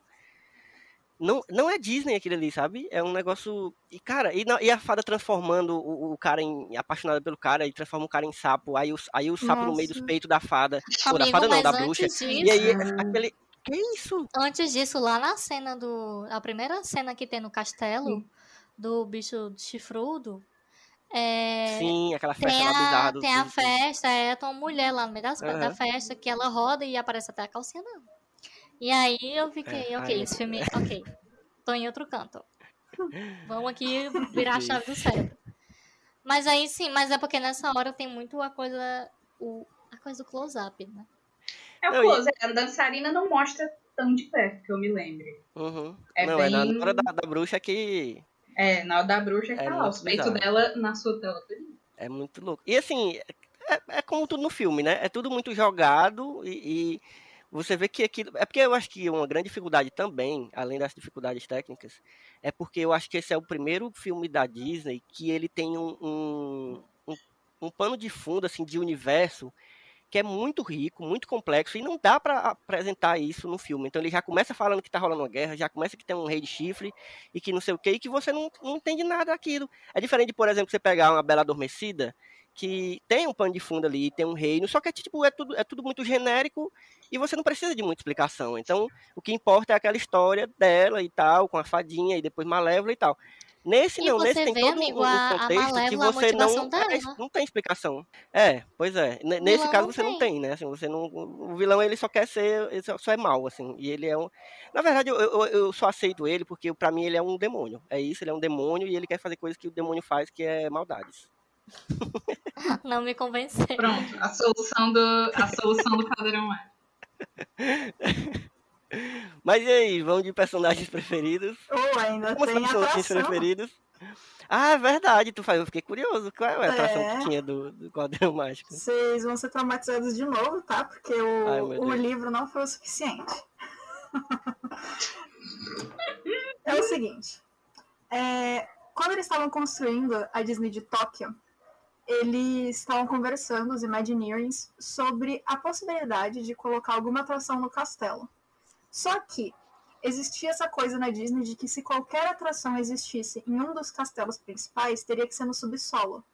Chegaram à conclusão que, por que não, uma atração nas dungeons do castelo? Já vai Ai, estar meu embaixo Deus. mesmo? Suave. Beleza. Tá É, no inferno, tudo abraça o capeta. Aí. É, é Até aí, tudo bem. Aí eles criaram o, o Cinderella Castle Mystery Tour. Ele era um- uma atração que só existiria em Tóquio e ele ficou aberto de 1986 até 2006.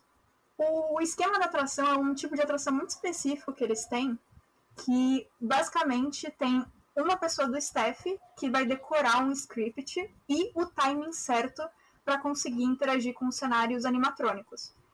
No caso dessa em específico, foi a primeira vez que eles fizeram isso e o- as pessoas que entravam tinham que andar. Então, além de tudo, a pessoa do staff que foi treinada tinha que saber onde, tinha, onde ela tinha que ficar fisicamente e para onde apontar, para onde olhar, para a galera conseguir olhar no, lugar, no momento certo, para onde tinha que ser, a atenção deles tinha que ir. Aí já começa em. A atração foi baseada em casas de terror japonesas.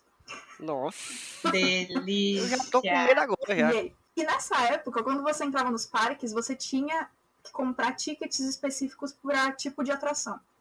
É, essa atração era uma atração de nomenclatura D. Elas iam de A a E, sendo que A eram as super calminhas e suaves, e a E eram as mais empolgantes. Então estava na colocação D. Quase ali no, no topo da, da empolgação. O estilo que eles fizeram foi o seguinte: você entrava no castelo e eles vendiam como um tour pelo castelo da Cinderela. Então você ia ver o, o salão de festa, ia ver a torre, ia ser apresentado para a cozinha, essas coisas. Ah, começava a explicação, a pessoa do tour conversava com todo mundo e eles entravam num hall com várias pinturas de heróis. Tinha o Pinóquio, a Aurora, o Taran e a Branca de Neve. Só que ah, tem um espelho na parede e o rosto do espelho mágico aparece. É, comentário Ai, interessante. Na Ah, época, já vi vídeo disso. Eu já vi vídeo disso. Aí sim! O- na época, os Imagineers eles acharam que se eles colocassem um ator japonês, talvez, por ser um personagem muito caricato, não ficaria, é, tipo, não reconhecível, mas tipo, que ele perderia um pouco da característica que ele tem no filme. Então, o áudio todo foi gravado no Japão, foi enviado para os Estados Unidos, onde um ator americano teve toda a maquiagem feita para ficar aparecendo o, o espelho, ele basicamente dublou ao contrário. Basicamente. Mas é isso. O, Caraca. o espelho tá boladíssimo e ele fala que ele tá incomodado que mais uma vez os vilões foram deixados de lado e que ninguém lembra o que os vilões fizeram. Então ele faz uma magia e todos os quadros são trocados para a versão dos vilões respectivos de cada história. Basicamente, ele desafia o grupo, ele fala: é, Eu duvido que vocês vão então para as dungeons do castelo, porque se vocês estão aqui falando desses heróis, por que vocês não provam sua coragem também? E aí abre Eu uma porta. aí já tinha ido embora. Eu tinha dito pra pai, eu quero ir embora. Felizmente, é, todas as atrações têm uma porta que você pode sair, então seria possível. Curiosidade. Mas é, aí o, o grupo passa, ele desce pelas esca- pela escadaria até a dungeon e aí ele vai passando por vários quartos. E nessa zoeira tem armadura que parece que, tá, que é uma armadura normal e se mexe, tem cenas do, de, do, fanta- do fantasia acontecendo com Xenobog, tem esqueleto animatrônico, tem uma fonte que, depois que acontece um monte de coisa, a galera chega numa área que parece muito calma e muito zen e tem uma fonte linda. E aí, quando o grupo se aconchega, entre aspas, nessa sala, dentro da fonte começa a acender os olhos e algumas feições dos minions da Maleficent, da Malévola. Nossa, aqueles bichinhos, aqueles demôniozinhos. Sim, esses Caraca, mesmo. velho. é. Tem também um animatrônico enorme de um dragão que abre a boca e, e cospe um pouquinho de, de fumaça e tal. E aí, finalmente, vocês. Ah, vocês. e aí, finalmente, as pessoas entravam num quarto que tinha uma tapeçaria enorme com a história do, do caldeirão mágico. É, o guia explica toda a história e quando ele tá no final da história, o espelho interrompe ele e fala. É, e detalhe, as falas que eu peguei foram traduzidas do japonês pro inglês e do inglês pro português, então desculpa qualquer coisa, porque foi difícil de achar. Mas beleza. É, ele diz: Este é o desafio final. Vai o bem ou o mal prosperar? O bem enfrentará o desafio com coragem, e o caldeirão negro aguarda para, para engoli-los inteiros.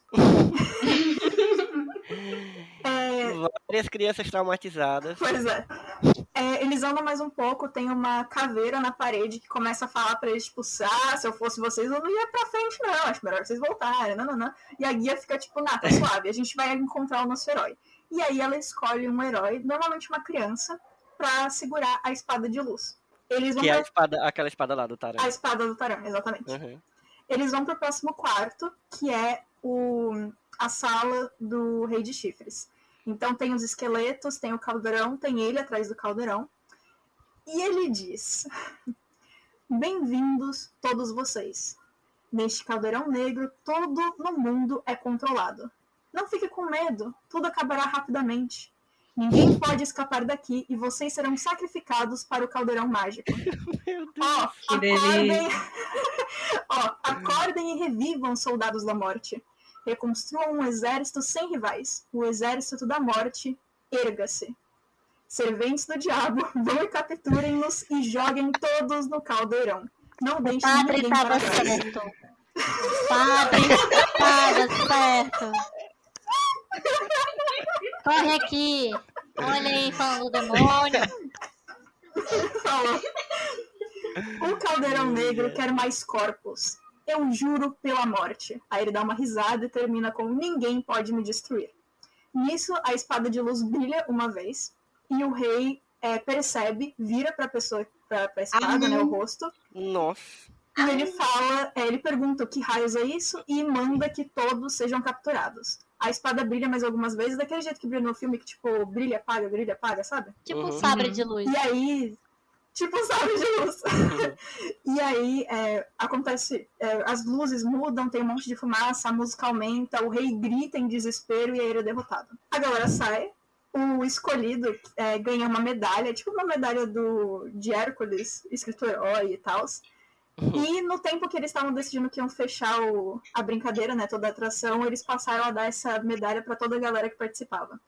E é isso. Essa é a participação de O Caldeirão Mágico nas terras da Disney de Tóquio. E graças a Deus essa atração não existe mais. Ai, eu gosto, eu queria Agora meu Gente, também filho. achei. Gente, não. Eu Já achei é caro irado. levar a criança pra eu lá. Não, assim, E o assim, pra tratamento criança, depois. não. pra criança, não, é. É. pra criança acho que não. Mas Acho que eu assim, ia gostar. Acho Assim, irado, acho é. Mas a criança não. Gente, eu nunca, tinha, eu nunca tive coragem de ir nem na monga. Quanto mais nesse negócio aí. Ah, eu já fui. Eu já fui. Ela pegou em mim. É, eu não sei. Quer dizer, eu sei. Ela Eu pegou sei em mim. Eu ia falar que eu não sei o que está acontecendo com a Disney, mas eu sei. É, a maioria dos brinquedos aterrorizantes foi sendo fechado ao longo dos anos. Eu tive muita sorte de ter ido num brinquedo que mais tarde virou do Stitch, que não é tão legal quanto o anterior. Mas esse aí eu não fui, eu queria muito É aquele ido. 4D, Inclusive, o do Stitch? não, é um que. Quando a gente for comentar Stitch, eu explico melhor, mas ele é, Tá bom, é tá um tá bom. sobre um alien que fugiu, basicamente. Mas, mas enfim. É, e assim, uma das minhas atrações favoritas, que também foi fechada, era nesse estilo, só que você ficava num barco enorme com uma galera, e o, o guia, ele interagia não só com as pessoas que estavam junto com ele, mas com o cenário, e ele chegava a sair do barco, trocava o guia, porque a gente entrava, ele chamava The Great Movie Ride, e você ia ao longo de vários filmes. Então tinha animatrônico e atores é, fazendo cenas de Indiana Jones, Alien, é. Mágico de Oz, etc. E tinha, tipo, hora que o guia era sequestrado e vinha um outro cara no lugar, e aí, tipo, era bem legal. Ai, que assim. medo. Era medo. muito louco. Eu sei, eu entendo que provavelmente eles devem ter fechado, porque deve ser um rolê, nossa, enorme você treinar uma galera pra poder fazer essas coisas, Sim. tipo, o dia inteiro, né? Então eu entendo que é complicado, mas assim, é. Eu queria muito ter ido nesse, nesse, nesse brinquedo da, do caldeirão, porque é um tipo de atração que é tão legal você ver, tipo, tudo é, agindo ao mesmo tempo e dando certo. Como é, como é que chama esse negócio que sabe? você, tipo, vive um- uma parada, tipo um role play, né? Um negócio que você É, tipo é- isso tem uma é. inserção muito grande, né? Uhum.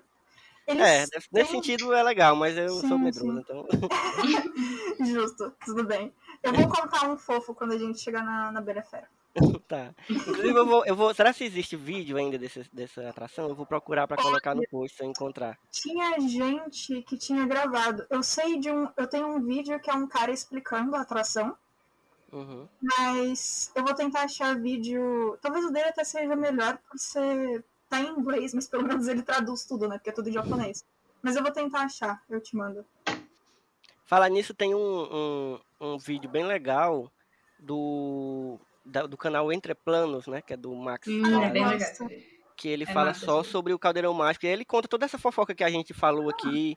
é, ele conta com mais detalhes, assim, de uma forma bem, bem didática. Então, se você tiver, tiver ouvindo, tiver curioso sobre, Assim, sobre como o que, que rolou mesmo e, tipo, quais as consequências também. Porque tipo, teve, a gente falou dos problemas para produzir o filme, mas também o, o filme teve consequências, assim. Foi um negócio que É. meio quase derrubou os estudos de animação da Disney mesmo, assim. Foi um negócio tenso.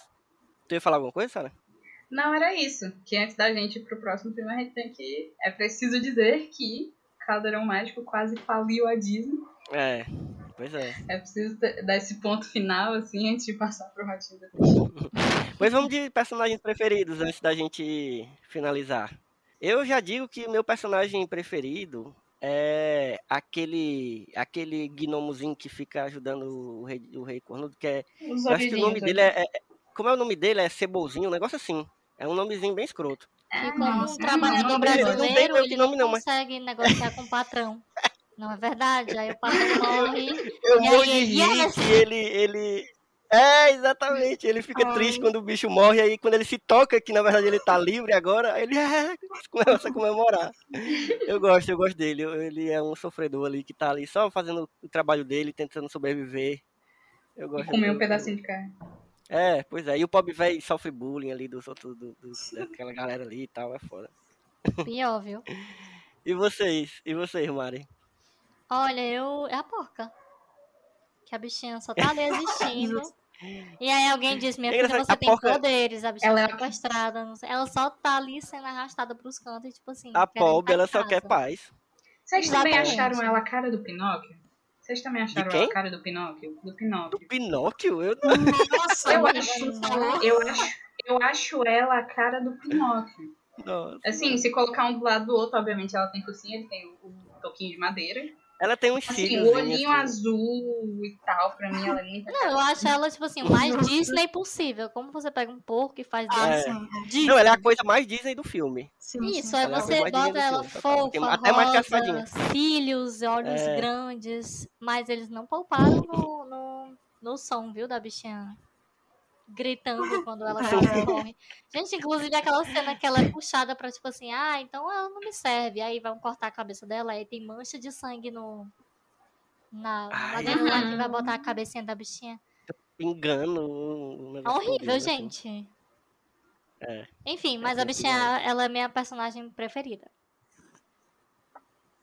E tem outra coisa também dos anos 80 que eu acho que esse é um pouco sintomático do quanto esse filme, pra gente hoje ele é meio absurdo, mas. E claro, também, né? Pra época já era um pouco mais. Anos 80, gente, não, não- não tinha regra, não, sabe? Eh, Negócio de criança, Tinha não tinha não. isso, não. Wild. Era, era loucura total também. E, e não tava nem não, assim, com coisa de, ah, isso aqui criança não pode ver isso aqui. Ah, criança não pode ver o bicho preso no meio dos peitos da bruxa. Não existe isso, não. As Pode. crianças mandaram ver na Vai no ver. flop, Só que assim. a, a- Só que isso, até pra aquela época, pra Disney era, era, era estranho. Então é tanto que você não vê isso tanto assim nos outros filmes. Você vê ainda uma coisa ou outra porque era também fruto da época, né? Mas é, a Disney, depois é que ela foi começando a ver que ela, que ela era uma empresa que fazia produções pra criança. Então tinha que ter um cuidado aí. Que, É, depois de Caldeirão Mágico eles vão fazer a cartilha Disney. Acho. é, E já me metendo, meu personagem favorito eu vou, eu vou trapacear. Vou dizer que meu personagem favorito é a abertura. Porque nessa abertura, especialmente quando aparece o logo da Disney, que é a primeira vez que essa aberturazinha da Disney aparece, essa. ah. É a primeira vez que ela aparece. Essa abertura me marcou muito. Quando ela começou no filme, chega, eu me emocionei. Depois passou. Mas assim, me pega muito assim o castelinho aparecendo os quadradinhos. Eu gosto muito do- dos créditos finais, daquelas cartelas de créditos finais, eu acho bonito. Sim. Eles É um são bem negócio meio. meio. Como é que chama? Aqui- Aquilo? É tipo uma tapeçaria, mas é um negócio meio medieval. Assim, acho bonitinho. Acho charmoso. E a primeira é eles chegando em casa, né? E tu. Acho que quem falta? Bia, né? Eu. Personagem preferido? O bardo. O Ele é engraçado. Ele Ele é- é, ele é jogado no meio da situação e ele só aceita e vai. É muito bom. É legal, né? Porque ele, ele, na real, ele não precisava participar daquilo. Não, ele podia ter ido embora. Ele, depois que ele era, ele, na verdade, o certo era ele ter ido embora, ele viver a vida dele. Pois Mas é. eu não sei, nem, assim, nem a personalidade dele explica por que, que ele continuou junto com aquela galera. Porque ele não Eu é assim, um, um grande honrado. Eu acho que era. Ah, era. Gente, Ele esse filme não. É. Esse filme, Nada na verdade, sentido, parece, né, tipo assim, muitos estudantes de cinema. Estudantes não, recém-formados em cinema e animação. E aí, tipo assim, vamos lá, galera, vamos fazer um longa. E aí é muito isso, porque tudo é Acho que jogado. eles, eles fizeram, eles fizeram um brainstorm e aceitaram todas as ideias que vieram no Foi. brainstorm. E aí foi E aí isso, depois galera. censurar. Então é isso, gente. Finalizamos aqui o Caldeirão Mágico. E vamos para o ano seguinte. Foi o ano seguinte?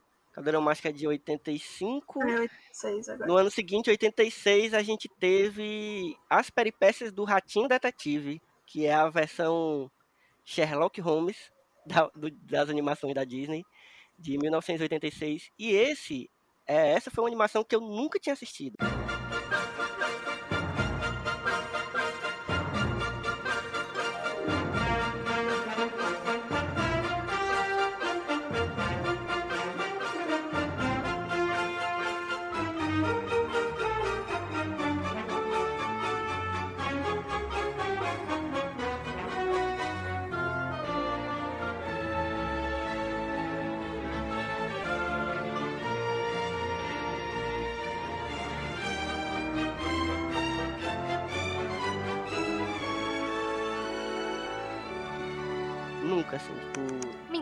Todas, eu acho que desses clássicos era a única que eu nunca tinha assistido. E eu não sabia muito o que esperar, porque não só eu nunca tinha assistido, como eu sabia pouquíssimo, assim. Eu tinha visto cartazes e tal, mas, inclusive, os cartazes da- de- das animações dessa época, às vezes, era, parece que era feito por gente que nem sabia o que era animação, né?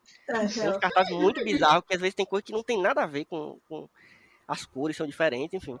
Mas eu quero dizer que eu gostei muito das peripécias do Ratinho. Eu, eu, eu acho que eu gostei mais do que eu, eu tava esperando que fosse bem genérico, assim, porque, sabe, essa coisa de personagem ratinho, antropomorfizado, é bem clichê já, né?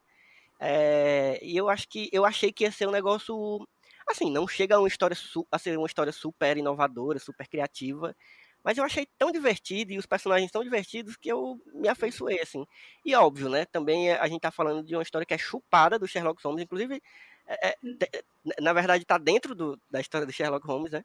Na e verdade, você já você já é, é, outra série de livros. Existe é, a série mas, de assim, livros do Mas na, na Detective. série de livros é, é isso também, né? Eles, pelo que eu, eu, eu dei uma lida, e ele. O livro realmente existe o Sherlock Holmes real, e eles e tem o, o, o, o Basil, né? Que é, o, que é o, o ratinho que é tipo o Sherlock Holmes, que vive ali a- abaixo da casa do Sherlock Holmes, né?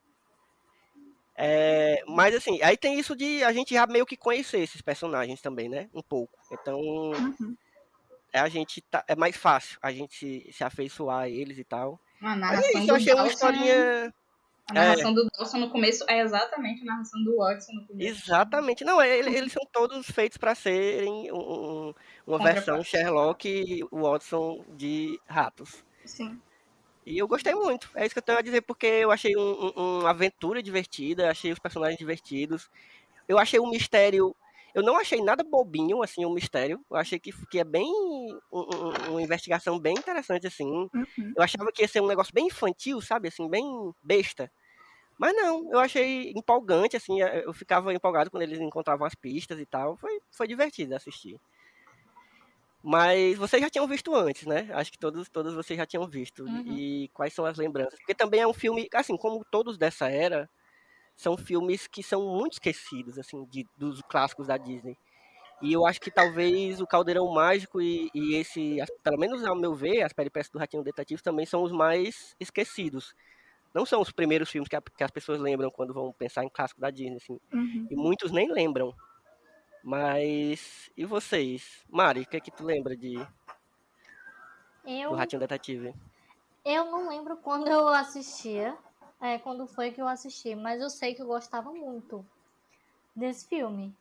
Eu gostava muito, assim, é, real. E aí, quando eu assisti pra hoje, né, pro, pro, pro podcast, eu vi que, tipo, putz, é porque é bom. Por isso que eu gostava muito de assistir. Porque eu gostei Uhum. real do, do filme, assim. E é isso, assim, eu acho que, tipo, dos últimos filmes que a gente vem assistindo, o roteiro não era tão, assim, elaborado, digamos assim. Mas no, nesse, nesse filme do Ratinho Detetive, o roteiro é mais elaborado. Eu não sei Sim. se, se faz sentido. Eu, eu senti que ele tinha uma fórmula muito Disney nos anos 80. Eu acho que ele foi um dos primeiros a ter essa fórmula, assim, de ter a música do vilão. Porque o Ratagão, sim. ele Uhum. tem. E de ser mesmo esse vilão, assim, super afeminado, né? Que rola em todos os filmes do, do- É, ainda tem isso. é. dos anos 90, assim, da Úrsula. O, o- Principalmente eu achei ele muito parecido com aquele vilão da Pocahontas. Não lembro o nome dele. Uhum. Mas, Ah, assim, sim. dele ser grandão e super afe- afeminado e falar muito assim, não sei o quê. E Uhum. eu gostei, eu acho que era por isso que eu gostava muito do filme, porque ele tinha essa narrativa, sabe? Que não é uma narrativa super complicada, mas que também, ao mesmo tempo, ela é muito redondinha e muito legal de assistir. Assim, achei- Sabe quando você acha o filme muito legal de assistir? Não teve nenhum momento que eu achei, tipo assim, putz, chato. Não, eu Uhum. achei, tipo, muito Sim, legal. Tipo assim, eu acho que principalmente com o contraste com o Caldeirão, que é, tipo, tem muitos momentos que são, putz, chato. É, Uhum. esse filme não tem. Eu acho que ele foi muito bem planejado. Ele acho é que muito a- a Sarah- amarradinho, né? Isso, a Sara vai falar melhor, assim, eu acho, né, da produção. Mas ele é muito fechadinho, muito, muito redondinho e muito divertido de assistir. Tipo assim, até a hora que o Sherlock, quer dizer, o, ba o Basil, né, fica, meu Deus, em crise. E aí ele tem a, a virada É. de chave na hora certa pra sair do, da E esse, esse momento, É inclusive, é um muito momento totalmente 007 também, né? Essa hora que ele, ele foge da armadilha, ele tem umas coisas de 007. eu acho Isso, e a coisa do, do clichê, assim, do, do cara com a menina criança. Sabe? De que não gosta de É. crianças, e aí, só que aí essa, essa criança que é muito legal. E aí ele quer cuidar da criança, ele se importa com a criança. Que é muito clichê, Mas ele né? não Mas pode admitir Isso! Mas ao mesmo tempo é muito legal. que ele é assim. muito legal pra ter sentimentos. Que personagens. Exatamente. Ah, eu adoro. E eu adoro aquela cena que é na loja de brinquedos, assim. Adoro todos os personagens, eu acho, tipo, muito 100% esse filme. Diz aí, Bias, que, quais as tuas memórias? Eu sigo nessa mesma base de eu não sei quando eu assisti, mas eu sei que eu gostava. E eu lembro de reassistir ele, é, tipo, buscar o DVD para poder assistir, a fita para poder reassistir. É, reassistindo agora, eu também percebi porque que eu gostava, porque realmente é muito bom. Eu sou vendida para histórias de Sherlock Holmes, então era meio difícil eu não gostar, provavelmente. Mas dessa vez eu notei um negócio que eu não tinha percebido das outras, que é como eles usaram bem o 3D. Eu fiquei surpresa. Sim, sim. É, eu não lembrava disso. E, inclusi- Inclusive, isso já diz muita coisa, né? Que- Enfim. Mas, assim, é, também gosto bastante do Ratagão, de como ele é mostrado, assim. E eu acho que uma das coisas que eu mais gosto do filme, na real, é o fato do nosso Sherlock e o nosso Watson não se conhecerem antes daquele momento e eles serem, entre aspas, obrigados a trabalhar junto e no fim Sim. funcionarem muito bem. Eu acho muito legal essa dinâmica. Uhum. Então é um É tipo a história de origem deles, né? Da amizade. Assim, É. tipo, cara, ah, o, o Bezos já existia, já era um detetive e tal, mas a história deles juntos é Isso. isso, né? Uhum. E é muito Sherlock Holmes mesmo isso, Ah, total, porque é, é, é, é sempre, na- nas histórias de Sherlock Holmes, é sempre o Watson que conta as histórias, Uhum. e ele só conta as histórias a partir de quando ele conhece o Sherlock e tal. Então é total, assim, é total inspiração. Foi uma inspiração que, obviamente, é, é- é clara, bem clara, Sim. e foi Não bem feita. intenção Assim, de foi, foi bem. Não, Isso. pois é. Mas foi muito bem transposta, tran- transposta pro, pro, para aqueles personagens, para um, pra um filme infantil, inclusive, porque, tipo, Sherlock Holmes não é um negócio, claro, é, tipo, adolescente e tal, já, já, li, já lê livros e tal, mas não é infantil, de fato. Sim, Então eles sim. precisavam fazer uma história do Sherlock Holmes para crianças. Então isso Uhum. também não, não é fácil, porque é um personagem muito complexo e tal, e as histórias geralmente são muito tensas, um negócio meio. E eles conseguiram, sabe, transportar essa, essa personalidade do, do Sherlock para um personagem infantil. Sim, e sim. acho que funcionou muito bem. Esse foi um que eu não assisti com o Eric, porque eu não estava com ele, mas eu, eu vou com certeza assistir de novo com Ah, ele. legal. Porque eu tenho certeza que ele vai gostar desse. Porque Eric é muito curioso, assim, sabe? Ele gosta quando a história é muito empolgante. E eu, e eu vejo que essa história, ela é, tipo, empolgante do começo ao fim, sabe? Uhum. Tem um mistério e eles precisam resolver esse mistério.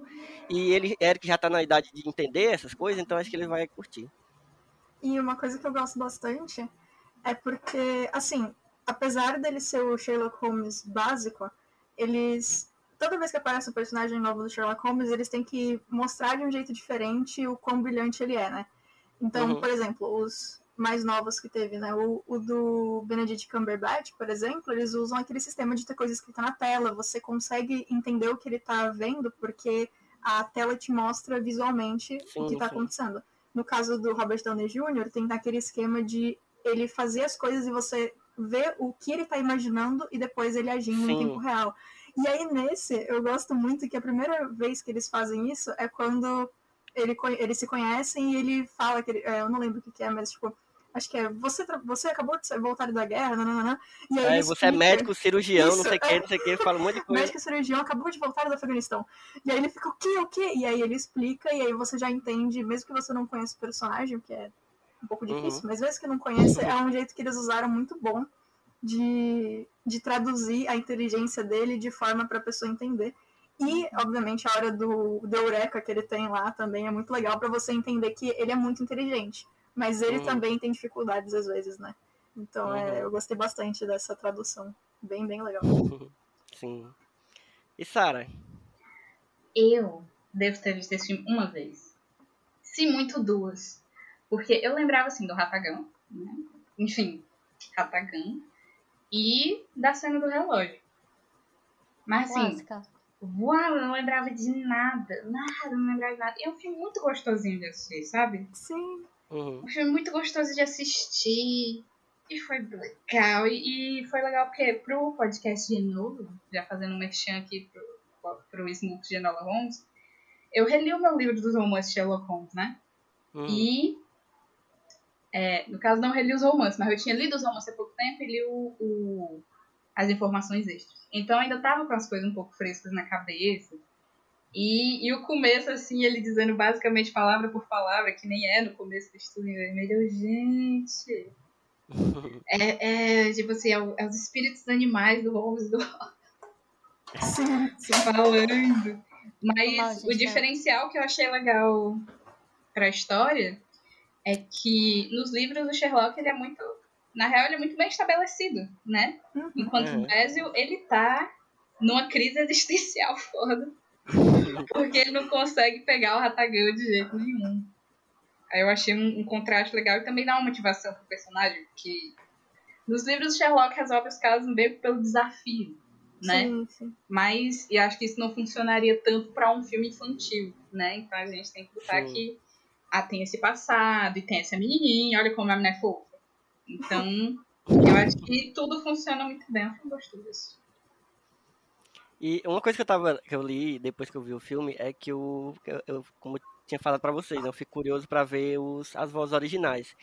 E já nessa época, década de 80 e tal, já tinha algumas vozes que a gente conhece mais, assim. Então, o, o professor Ratagão, ele é, ele é a voz original que faz ele é, é do Vincent Price, que, já, era um ator, que era um Sim. ator que, que já Que pare- pelo que eu li, ele deu muito da personalidade do que seria o Ratagão, porque ele seria diferente. Ele Uhum. seria um, um negócio mais mais meio cientista louco assim, não seria um negócio um cara mais soberbo assim, um negócio como ele virou, né? Então parece que o Vincent Price foi que meio que transformou na hora de, de, de- de fazer a Ah, voz, voz. de gravar, foi que eles perceberam que precisavam fazer umas mudanças no personagem assim para combinar melhor. E aí eu acho que assim, porque o Vincent Price era um ator que sempre fazia esses papéis. Ele fazia uns filmes meio mistério, meio terror, assim, um negócio. É, eu acho que é E ele dele que tem esse um, porte um vídeo bem muito- famoso recitando o Corvo do Edgar Allan Poe. É, dele. eu acho que é É, dele mesmo. É. E aí eu. eu ia falar Aí, isso. é, é, Do, é mais uma, do mais vilão uma vez. parecer né? muito uma coisa meio Edgar Allan Poe. O, o Aham. jeito Olha que ele fala, sintonia. que ele se porta, que ele é animado. Sim. E aí, já, já adiantando, assim, pra falar do, do- ainda do, do professor Ratagão, ele. Aquela sequência do final, que é super tensa, do, do Big Bang, Uhum. cara, na hora. Porque ele tem essa, essa parada, né? Que você não pode chamar ele de rato. Você tem que dizer que ele é um camundongo e tal. E aí. Eu adoro o- isso em filmes de Basil- rato e camundongo, que sempre É. tem esse, esse tropo de que você não Aham. pode confundir rato e camundongo. É, ele fica putaço se chamar ele de, de, de rato. Aí o Basil já sabe disso e tal, e fica direto chamando ele de rato de esgoto, não sei o que, não sei o que. E aí no final, que ele tá naquela perseguição louca, maluca, que ele já não liga mais pra nada, a não sei pra pegar o Basil e, e matar, acabar com a raça dele, ele vai realmente se transformando num guabiruzão gigante. um rato peludo horrível, Sim. com as garras, ele vira um monstro, sabe? Sim. Eu só lembrei daquele rato do, da Dama e o Vagabundo, que, que é horrível. Ah, nossa. Mas não lembrou também Não. o Gaston? Do, da Bela. da Verdade, Bela Fera? verdade, que Eu ele fica achei extremamente parecido final, com né? o Gaston. Inclusive a música dele é muito parecida. E É mesmo, é o mesmo. E jeito essa que ele fala, o jeito que ele se é- porta. E é a muito sequência estranha. final? Eu fiquei, gente, reciclaram essa É. sequência aqui pra, Be- pra Bela Adormecida. Verdade, Nossa, verdade. foi muito bom que eu não lembrava como acabava o Ratagão. E aí, quando eles sobem lá, minha primeira reação foi: Ah, mais um vilão que cai. Exatamente. Clássico. Entendi. Inclusive tinha tudo pra ter uma continuação esse, né? E não Ah, tem. total. Tinha tudo pra ter outras histórias aí, porque é, é, é tipo em Sherlock Holmes. Sherlock Holmes tem vários livros, gente. Dá pra fazer Uhum. várias adaptações aí. Tem vários livros, eu acho, do, do Great Detective. Inclusive Pois é. termina só com. hum, Termina com uma É, pessoa fica pedindo um gancho ajuda. né? Fica um gancho. É, sim, pois sim. é. É. Mas outra coisa que eu, que eu acho legal, ainda falando do vilão, pra você ver, né, o vilão é é o grande. é o Começa, começa aí, começa aí. Mas. Tá é, virando o que eu sou agora, né? De só gostar de vilão. é, Gosto de todos. Não, mas eu acho, eu acho o plano dele muito bom, ó. Eu acho, tipo, o, o, o plano E dele, bobo a motivação e o plano. É, não, então, é, é, é, tipo idiota, porque, meu Deus, ele vai fazer um boneco da rainha. Ai, Mas eu achei, caraca, faz todo sentido. Faz todo sentido. Ele vai. É genial. É genial, assim, pra, pra o universo da animação, obviamente. É incrível. Aí ele, E é por isso que não mostram um por cara muito que é mestre tempo. dos brinquedos. É, aham. E só no final é que você descobre, né, qual é a, a grande parada. Uhum. Sim. Porque se dissessem antes, ser Legal assim, no- meu Deus, era isso? Uhum. Nos extras que tem no Disney Plus, tem falando, Vincent Price, ele fala um negócio muito legal, que o Ratagão, ele faz esse papel de vilão e ele gosta de fazer Uhum. esse grande Não, papel dele- vilão. Sim, sim.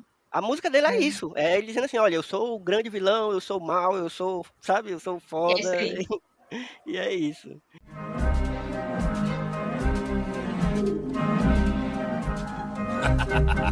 Quem é que não lembra dos meus grandes feitos? O assalto nas pontes com lances perfeitos. E quando eu roubei o imenso Big Ben, o povo chorava e até eu também. E agora vem o melhor, minha proeza maior. Meu sujo passado já está consagrado, agora vou me superar. Maior crime de toda a história eu acabei de tramar. Todos lembram de quando órfãos e viúvas você afogou. Quem sobrou você enforcou. Ó Ratagão, ó Ratagão, você é o maior. Ó Ratagão, ó Ratagão, você é o melhor do pior. Aí tem o negócio do gato lá, que ele toca o sino e o gato. Gente, a Felícia. Ai, nossa, a animação é tão bonita dele. É tão bonita esse gato. Pronto, aí vem uma coisa que é o Elvio disse que o Cão e né? a Raposa era a última animação. Eu tava aqui, não, não, não, não, não. Não assisti o Ratinho Detetive. Porque a animação desse filme é muito linda. Principalmente É a cena do relógio. Ela é, tipo assim, uma cena emblemática. Venham É, aqui. foda. É uma cena de ação, né? Sim, total. Muito, e aquela hora que a me menina quase é também- esmagada pela engrenagem, ele tira ela lá, tipo assim, no último Caraca, é milésimo tenso, de é segundo, e aí sobe a corrente. Essa sequência toda, tipo, perfeita. É. É Eu me lembrei muito daquela, daquela sequência final também da perseguição da nova onda do Imperador. Ai, Quando eles não. estão tentando pegar a poção e aí Tá ficam se vendo? transformando em Ratinho vários filmes. E é aquele, Aquele frenesi. referência. Andou para É, que Bela e a Fera e a nova onda do Imperador pudessem correr.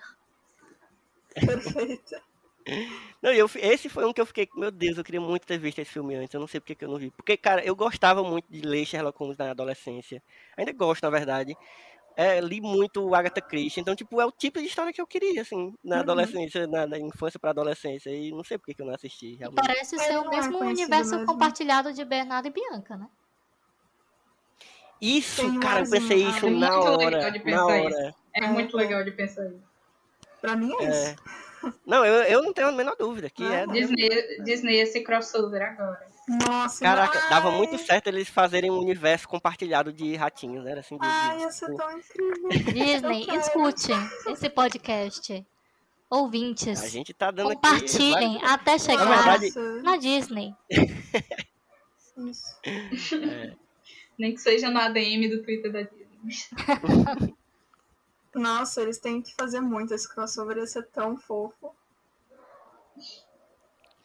E então, gente, vamos pra. a- Aliás, esse tem. Tem parques, Bia? Infelizmente, Tem não. atrações. Oh, meu Deus. Era de bronze é só.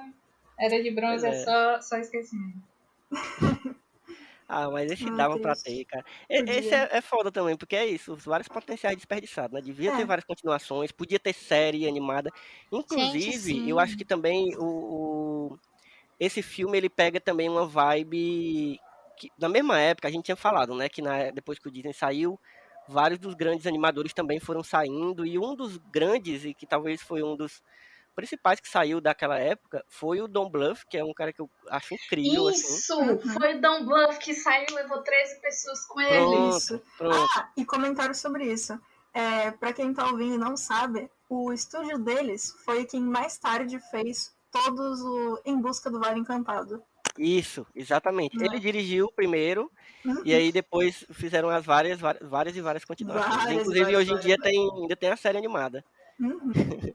Gente, meu Deus. Mas o, o Don Bluth, ele quando saiu, a primeira animação que ele fez depois que ele fundou o estúdio dele foi um, um- uma animação onde era uma ratinha a personagem principal, a Sim. protagonista. Que o nome era. Gente, olha aí. Era Ratinha Valente, o nome. Ah, ele é de inclusive, 1982. O segundo A Ratinha né? Valente.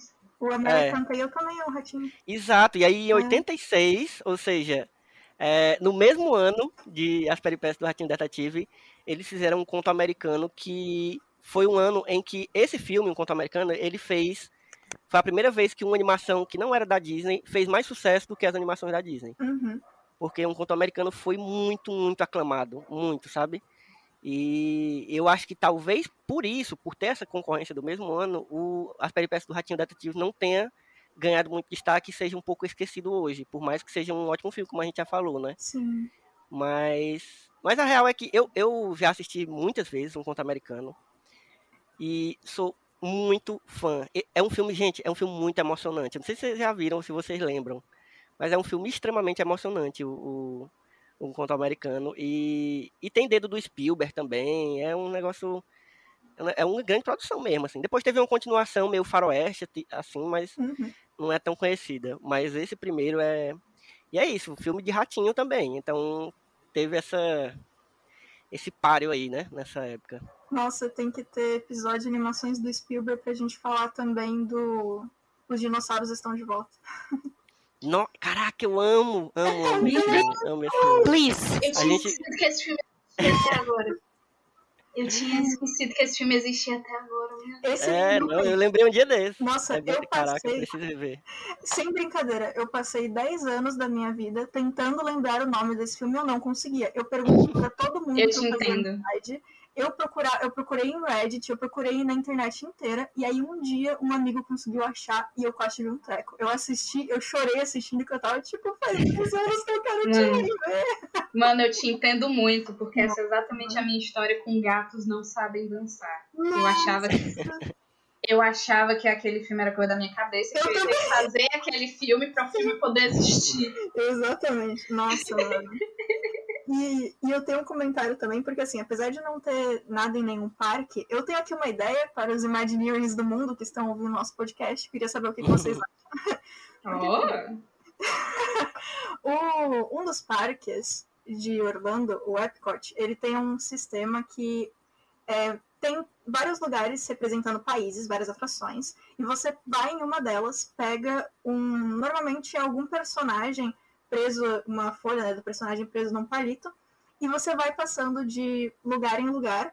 Alguém da cultura assina o seu nome, deixa um recado no personagem, você pinta ele, coloca um selo, tem o passaporte e tal, e você vai fazendo Hum. essa busca por, entre aspas, por, por pistas, né, dentro do, do parque do Epicote. Foda. Teve uma época, eu não sei se eles ainda estão fazendo isso, eu sei que é, começaram é, poucas vezes atrás que eu fui. Então eu, acho que não durou tanto tempo assim. Mas teve uma época que eles fizeram, além disso, uma versão especial do Perry e o Ornitorrinco. Só que a versão do Ornitorrinco era não só nas áreas dos, dos países você pode encontrar as pessoas, mas vão ter agentes secretos ao longo do parque, com algum, alguns em standing, alguns andando, que você vai encontrar para pegar pistas do próximo agente. E, cara, isso super daria certo para ser traduzido para os peripécias de detetive. Imagina que incrível, você tá fazendo as coisas para ajudar o Basil, e aí no final pode ter, tipo, alguém vestido com o Basil, que fica de tempo em tempo foda. aparecendo, sei lá. Ia ser super incrível. Então fica aqui a minha dica. Imagineers, por favor, me contratem. Hello Disney. Caraca, esse É, é Hello foda. Disney. Inclusive, eu tenho aqui em casa o, tanto os papéis do. Eu tenho o do Perry, o especial do Perry, eu tenho o de um ursinho que eu nunca lembro o nome também, que não é. É um ursinho que é de uma loja que você vai e monta seu próprio urso, e tem um outro que era o antigão também. Tem alguns aqui. Todo ano que eu vou, eu falo, ah, acho que eu não vou fazer esse ano. Ah, eu vou sim, vou sim. Aí eu faço, passo por todos, pego o carinho, pego. Bagulho forte, eu não consigo. Mas assim, podia ter, né? Podia ter. Vamos de personagens preferidos de, de As Peripécias do Ratinho Detetive? Eba. Eu já digo que a minha é a Olivia, a menininha. A menininha é perfeita, maravilhosa. Eu queria muito cri- criar assim, uma ratinha que fosse aquela personalidade ali. Ela é maravilhosa. Ela, é- ela é fofinha, ela ajuda, ela é curiosa, ela é perfeita. Flaversham. A bichinha, e a bichinha é, é obediente, às vezes. Ela, tipo, ela leva uns, uns carão, às vezes, aí fica toda. A bichinha muito é é amo a conformada, a Pob. Conformada com a É mesmo, vida a que bichinha. lhe foi dada. É, realmente. Inclusive, só um, um parêntese para pro começo desse filme. Só um parêntese pra, tipo assim, pra cena que a menina tá com o pai. E aí tem todo, tipo assim, olha, os personagens são assim. E aí o pai é sequestrado, não sei o quê. E aí aparece a logo do É filme. foda. E aí eu É, fiquei. caraca. "Ah!" Sabe quando você fica. Cinematografia. "Ah, cinema?" Isso! Eu fiquei, Uhum. aí, porque começou, eu fiquei, olha como começa do nada. Mas esse era o. Só, só um É, parêntese. e, pode inclusive, gosto, gosto muito também do, do, do morcego, velho, lá, do, do capão. Lá, do- Perfeito. ele é Me muito lembra um desmantelado, ele é muito desmantelado, eu gosto muito. É, verdade, muito, Bartok. é, é Bartok, eu, eu amo. Perfeito. Inclusive a Anastácia, que também é do Don Bluff. E depois, eu não, eu não sabia, eu nunca assisti, Mari. Não sei se tu sabe que tem um Hum. longa, que é um spin-off da Anastácia, que é só do Bartok. Sei, nunca É. Eu, assisti, eu fiquei mas muito curioso pra ver, eu nunca assisti, não. Eu depois vou procurar. Mas diga aí, Mari, tua personagem preferida. Gente, a Felícia não tem como ser outra personagem, a não ser aquela gata mimada. E tipo, gente, aquilo ali é um gato. Quem não tem um gato, querido ouvinte, é assim. Você chama, e aí ele come, mimado pra caralho e vai embora.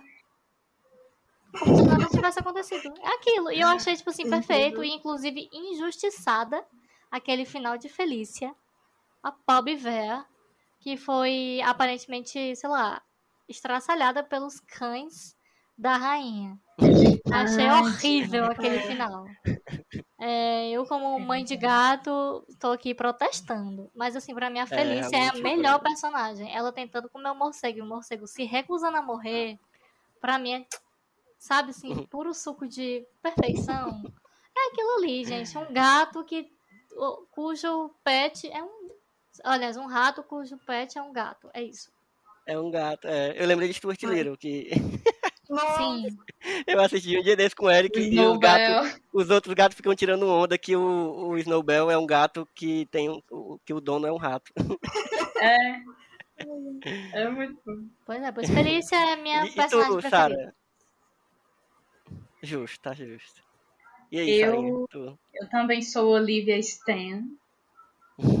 Porque ela é muito bonitinha. Ela é muito bonitinha. E ela vai, assim, tipo, meu pai sumiu, eu vou atrás do detetive. É muito bom, né? Eu, tipo assim, É, eu achei ela super Eu vou achar meu pai, eu vou achar meu É. pai. Aí ela, tudo bem, ela se perde e tudo mais, mas admira a coragem dela.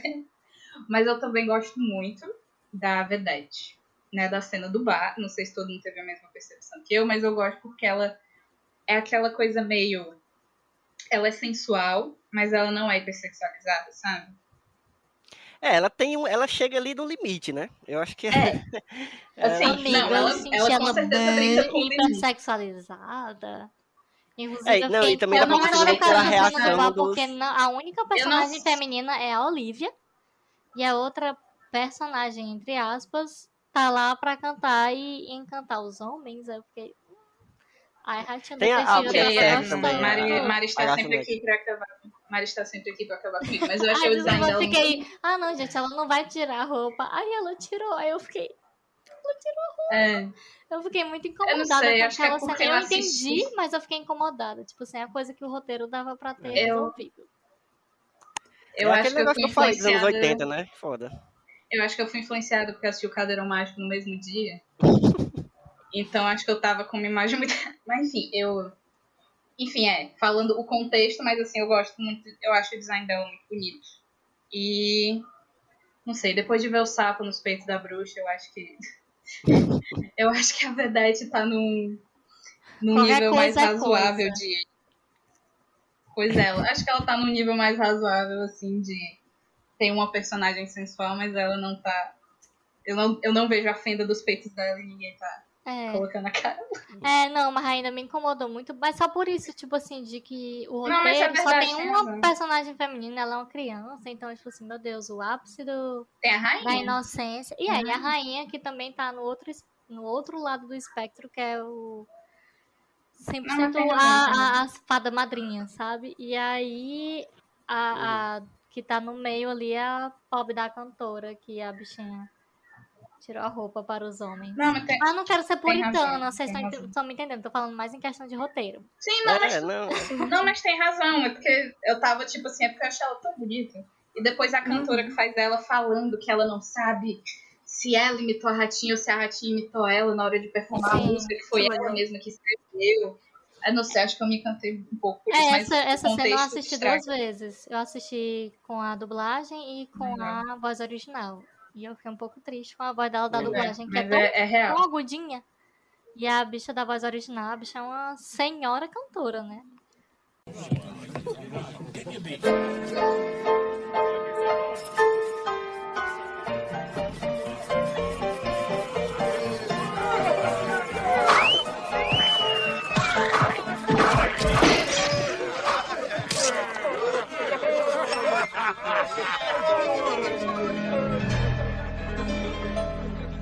Meus amigos deste bar, eis minha canção.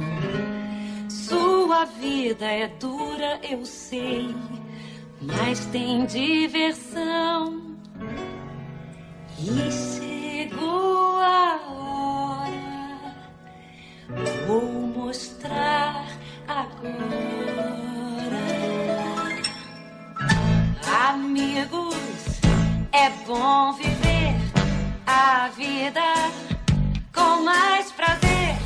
Quem me quiser vai ter sua vez. Eu sou só de vocês. Ninguém mais tem que ficar sozinho. Ei, rapaz, você quer ser meu amiguinho, meu queridinho, querido? Estou aqui, me espere, já vou aí. Não desanime, porque eu sou só de você. Ah, depois eu vou ouvir, porque eu, eu assisti, É. eu Dos graves, dublado. assim, Aí- é foda, foda mesmo. Mas é verdade, o contexto, o contexto estraga um pouco. a- É, eu devo comentar que assistindo não me incomodou também, não. É, ouvindo agora que eu. Ah, É, porque parece natural, porque, tipo, É. aquele ambiente faz sentido. Só que, assim, é de bom tom, sabe? Não. Mas naquele ambiente que é tipo um, um bar horrível, de, pé- sabe? Um bar, Não, um espelunca não é que só vai homem. Faz sentido. Mas não, não precisava, né? Mas é aquele negócio, anos 80, e a, a Disney tava ali começando a entender aquilo ali. Aí eu acho que só depois ali lá pra Pequena Sereia que vai mudar um pouco. Mas E olha lá. Nem No ali, próximo episódio, você- gente. quando você próximo episódio. lá, é. Quando você, quando você reouvir a música da Úrsula, eu acho que você não vai Ai, pensar tanto Deus. assim. Porque as dicas que ela dá pra Ariel seduziu Eric são Ai, por favor, gente, Ai, vamos só Eu já- eu gravar já dei agora aqui- esse episódio. eu- Vamos. nossa, E, Bia, falta tu, né? Personagem preferido? quer tentar adivinhar? Não sei. Quem é? O, é o Downs? Não sei. Obviamente, é o Ratagão. Ah, E é, eu gosto Claro. muito do Basil também, só porque, como eu disse, Sherlock Holmes me compra com essa facilidade mesmo. Então são esses dois. Apesar de que eu gosto basicamente de todos os personagens.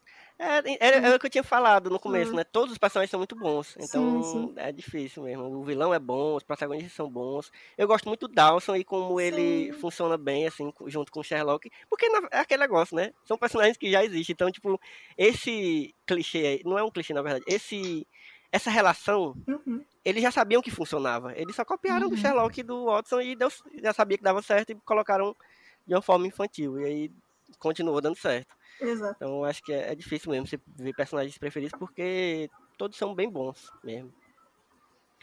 Mas a É, Felícia. mas antes de. A gente nem falou do cachorro também, que é muito legal, que eu, eu gosto do cachorro. E, da, e da- de como ele funciona dentro da narrativa. É verdade. Mas antes da gente passar para o próximo, eu vou fazer um breve comentário aqui que eu, na, na verdade, eu lembrei durante a conversa.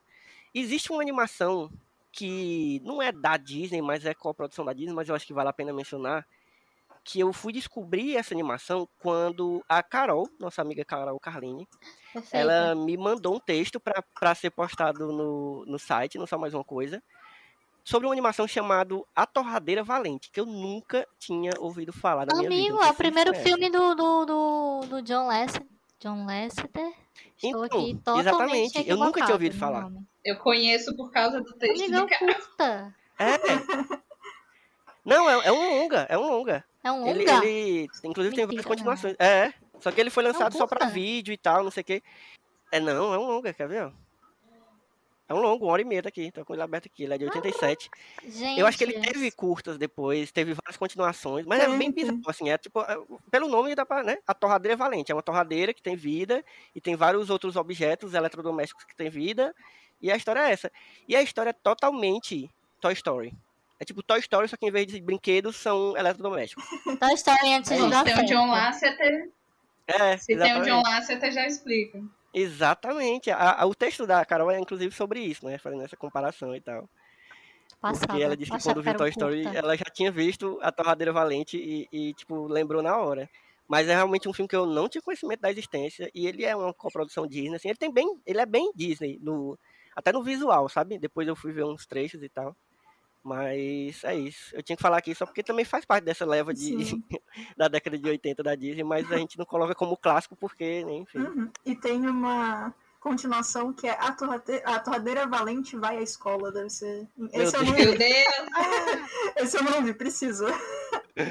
Tem vários, tem vários, na verdade. Tem, tem, enfim, Torradeira Valente fazendo várias coisas.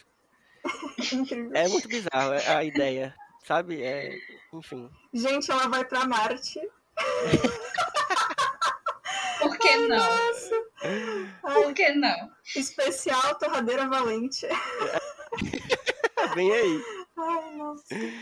Mas vamos pra frente. Vamos falar do Eba. último filme que fecha a era de bronze da Disney, que é nada mais nada menos que Oliver e sua turma de 1988, que é um filme maravilhoso.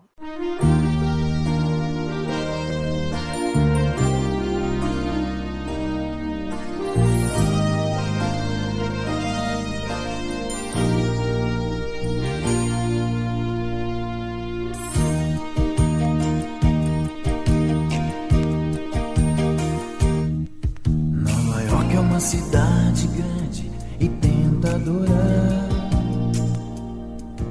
É bonita, mas cruel logo se vê. Mas o povo é hospitaleiro aqui. Se você é um estrangeiro aqui, haverá sempre uma chance pra você. Se você veio se aventurar nessa cidade, vai fazer muito sucesso por aqui. Não importa de onde você vem, não importa se é o João, ninguém vai fazer muitos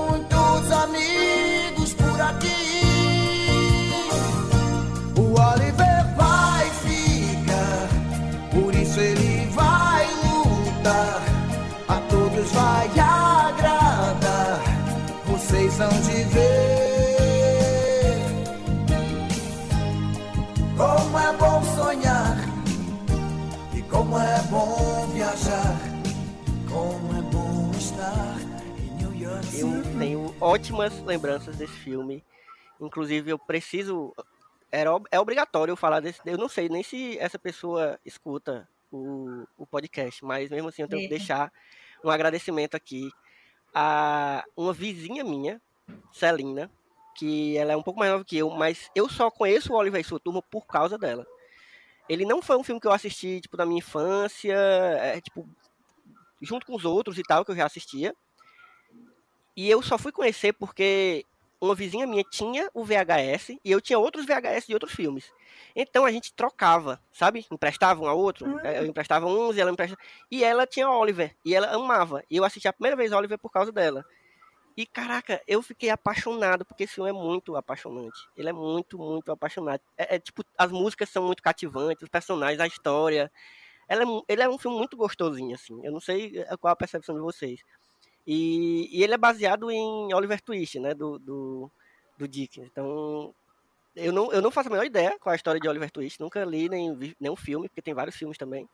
Mas eu estou feliz com a referência que eu tenho, que é Oliver e sua turma. Então, pra Se mim for é assim, isso. tá bom, né? Se for É, assim, tá exatamente. então eu tenho ótimas memórias de Oliver e sua turma. E vocês? Bia, começa falando. Dessa leva de filmes, com certeza foi o que eu assisti mais vezes. E era o que eu lembrava de mais coisas, assim. Teve. Eu acho que teve, tipo, sei lá, deve ter tido uma cena que eu fiquei, ah, nossa, isso acontece, sabe? O resto todo eu lembrava bem, assim. Uhum. E quando eu era pequena, eu queria bastante ter um gato, especificamente. Então, eu tinha um sentimento muito. É, eu ficava muito com o coração quentinho de ver o Oliver com a Jenny toda vez. E eu ficava, "Ai, que coisa linda, não sei o quê. Então, eu revi bastante, eu sempre gostei muito.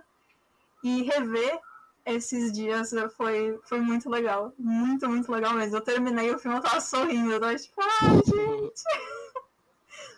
Então, é, estou feliz de falar a respeito. Sara, e tu? Eu amo muito esse filme, nossa. É tão Eu, era um dos que eu não, não tinha, né? É, DVD não, é VHS. assim. Então, era dos filmes, né? Sempre tem. Quando você não tem o filme. E, como eu comentei, né? Em casa mesmo, meu- meus avós, minha mãe não tinham muito esse de alugar filme, porque dizia que eu já tinha muito filme. E, enfim, muito incompreendida. Aí, a minha, minha chance era aos sábados, né? Porque eu estudava na semana, aos sábados.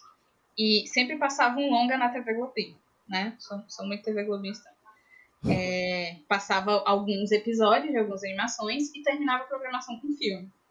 Então, os filmes que eu não tinha, eu ficava torcendo pra passar. E Oliver era um desses. Eu ficava torcendo muito pra passar Oliver. Ou então, enfim, vários. Caminho para Eldorado, muitos, muitos filmes que eu ficava torcendo pra passar que eu não tinha muito acesso. Uhum. E nossa, eu amo muito. E agora reassistindo, eu fui pesquisando, né? Que a gente até comentou no, no grupinho do Telegram. Que a trilha sonora dele é muito boa, tanto em inglês como em português. Sim, sim, sim. E eu, e eu vendo, eu, gente, é o Paulo Ricardo. Aí começa outra música, não, quem é esse cara? Eu conheço essa voz. É o El que Não canta- dá, não dá um spoiler Ah. maior, deixa eu dar. Tá, tá bom, Ma Maridal.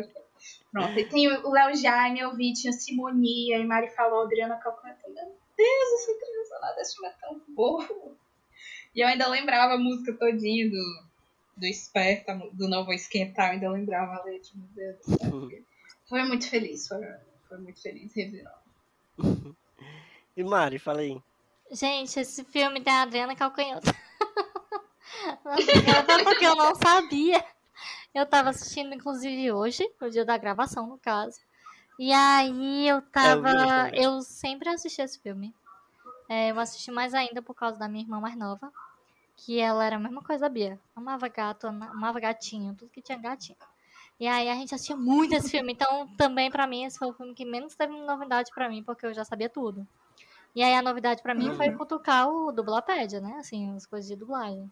E aí eu descobri Sim, que, que a Adriana Calcanhoto cantava nesse filme. E aí eu sei que ela ainda não era tipo, assim, a gata mais famosa do Brasil, né? Como ela é hoje. Mas, mesmo assim, eu fiquei, "Ih, minha filha. E tipo assim, além do mais, porque o jeito que ela canta, não é o jeito que ela canta na MPB e tal. Eu fiquei, gente, minha filha. Aí eu, eu ouvi até na, na voz original e tipo assim, Adriana Calcanhoto, você arrasou. E, mas esse filme, assim, sempre esteve muito no meu coração, gente. Esse filme é muito bom. E eu acho ele puro suco Sim. dos anos 80. Eu acho que tudo que a gente quer ver. O que é os anos É. 80? Tá ali. Hum. Tipo assim, essa coisa de, meu Deus, Nova York é a Uhum. melhor cidade do mundo. E você, não é assim, mas o filme é, É. assim. New York. E tipo assim, meu Deus, a, a coisa pobres versus ricos, pobres se sacrifiquem, se sacrifiquem pelos ricos e não tenha nada em troca. Já é o suficiente. Puro suco dos anos 80 também. E tipo, Sim. essa parte eu fiquei muito revoltada. Eu fiquei, sim, esse pobre não vai ter nada. É. Esse pobre Caraca, eu foi- fiquei indignado, porque eu não Indignado. lembrava. Eu, eu, caraca, dá um emprego pra esse cara, velho. Dá um faz gente, tem que esperar os pais da, da Jane voltar. É, Não, mas eu queria ter não. visto. Eu queria que ter visto isso. Também. Eu sei, né? Enfim, esse filme eu achei, tipo assim, é o melhor. Ele, pra mim, tem os melhores personagens dessa leva, né, que estamos falando. Uhum. Era de bronze, parte 2. Sim. Eu acho que, tipo assim, também é, eu assisti ele desde pequena, então, tipo assim, pra mim ele é o melhor. Tem os melhores personagens, tem um roteiro que maravilhosamente redondo feliz. também. Olha aí, terminando, né, rindo. E, e é isso, acho que assim, não tem um furo. falar que tem- Vamos logo, antes da gente. Vamos logo falar da grande tristeza que tem nesse filme, assim, que na verdade esse é um momento muito emotivo.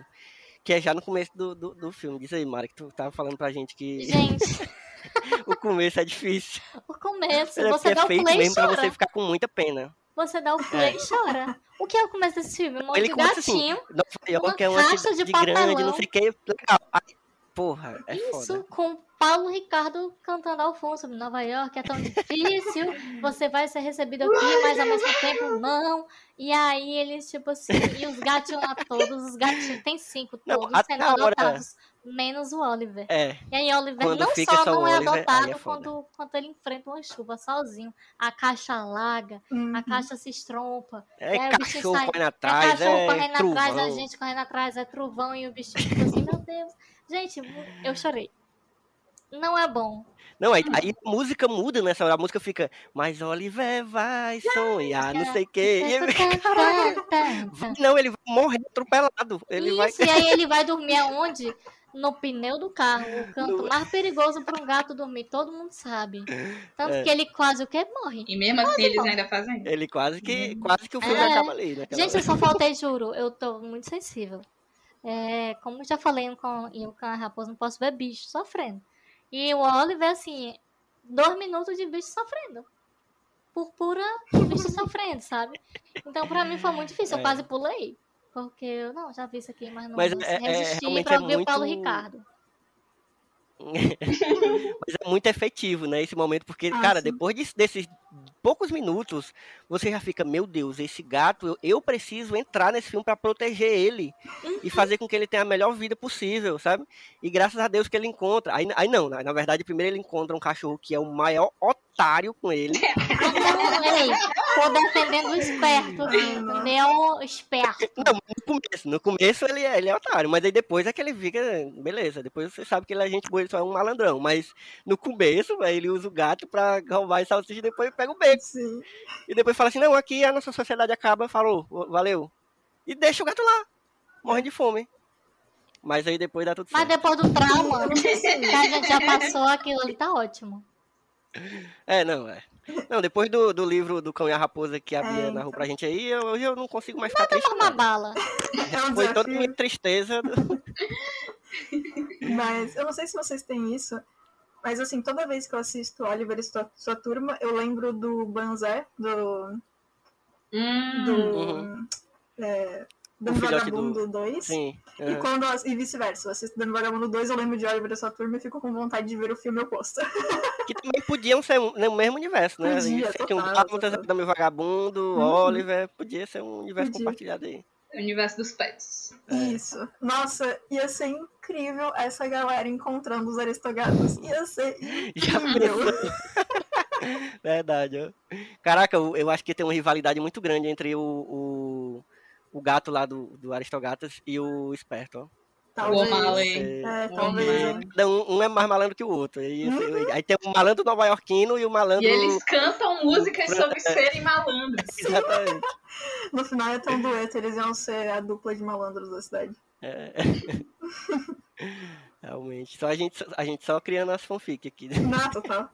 Acho Até porque o próprio filme dá abertura pra isso, né? Tem um momento que o esperto tá cantando Quer alguma grana? E aí aparece o Pongo, aparece o menino lá da, da Dame Vagabundo, Sim. aparece É. todos os cachorros. sim, sim. Ah, essa música é tão boa. É boa demais, Ai, velho. É Não, muito- Jaime, ela- corre ela aqui, Bem aí. chiclete. Você quer? Vem buscar?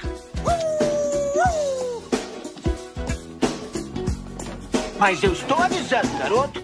Agora eu vou é me mandar. Vou apertar na velocidade. o que está acontecendo? nem eu vou me movimentar no balanço da cidade. Falei!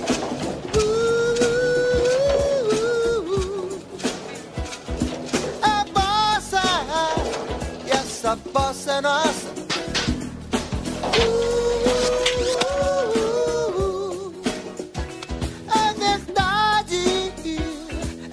Bossa da cidade. Se alguma grana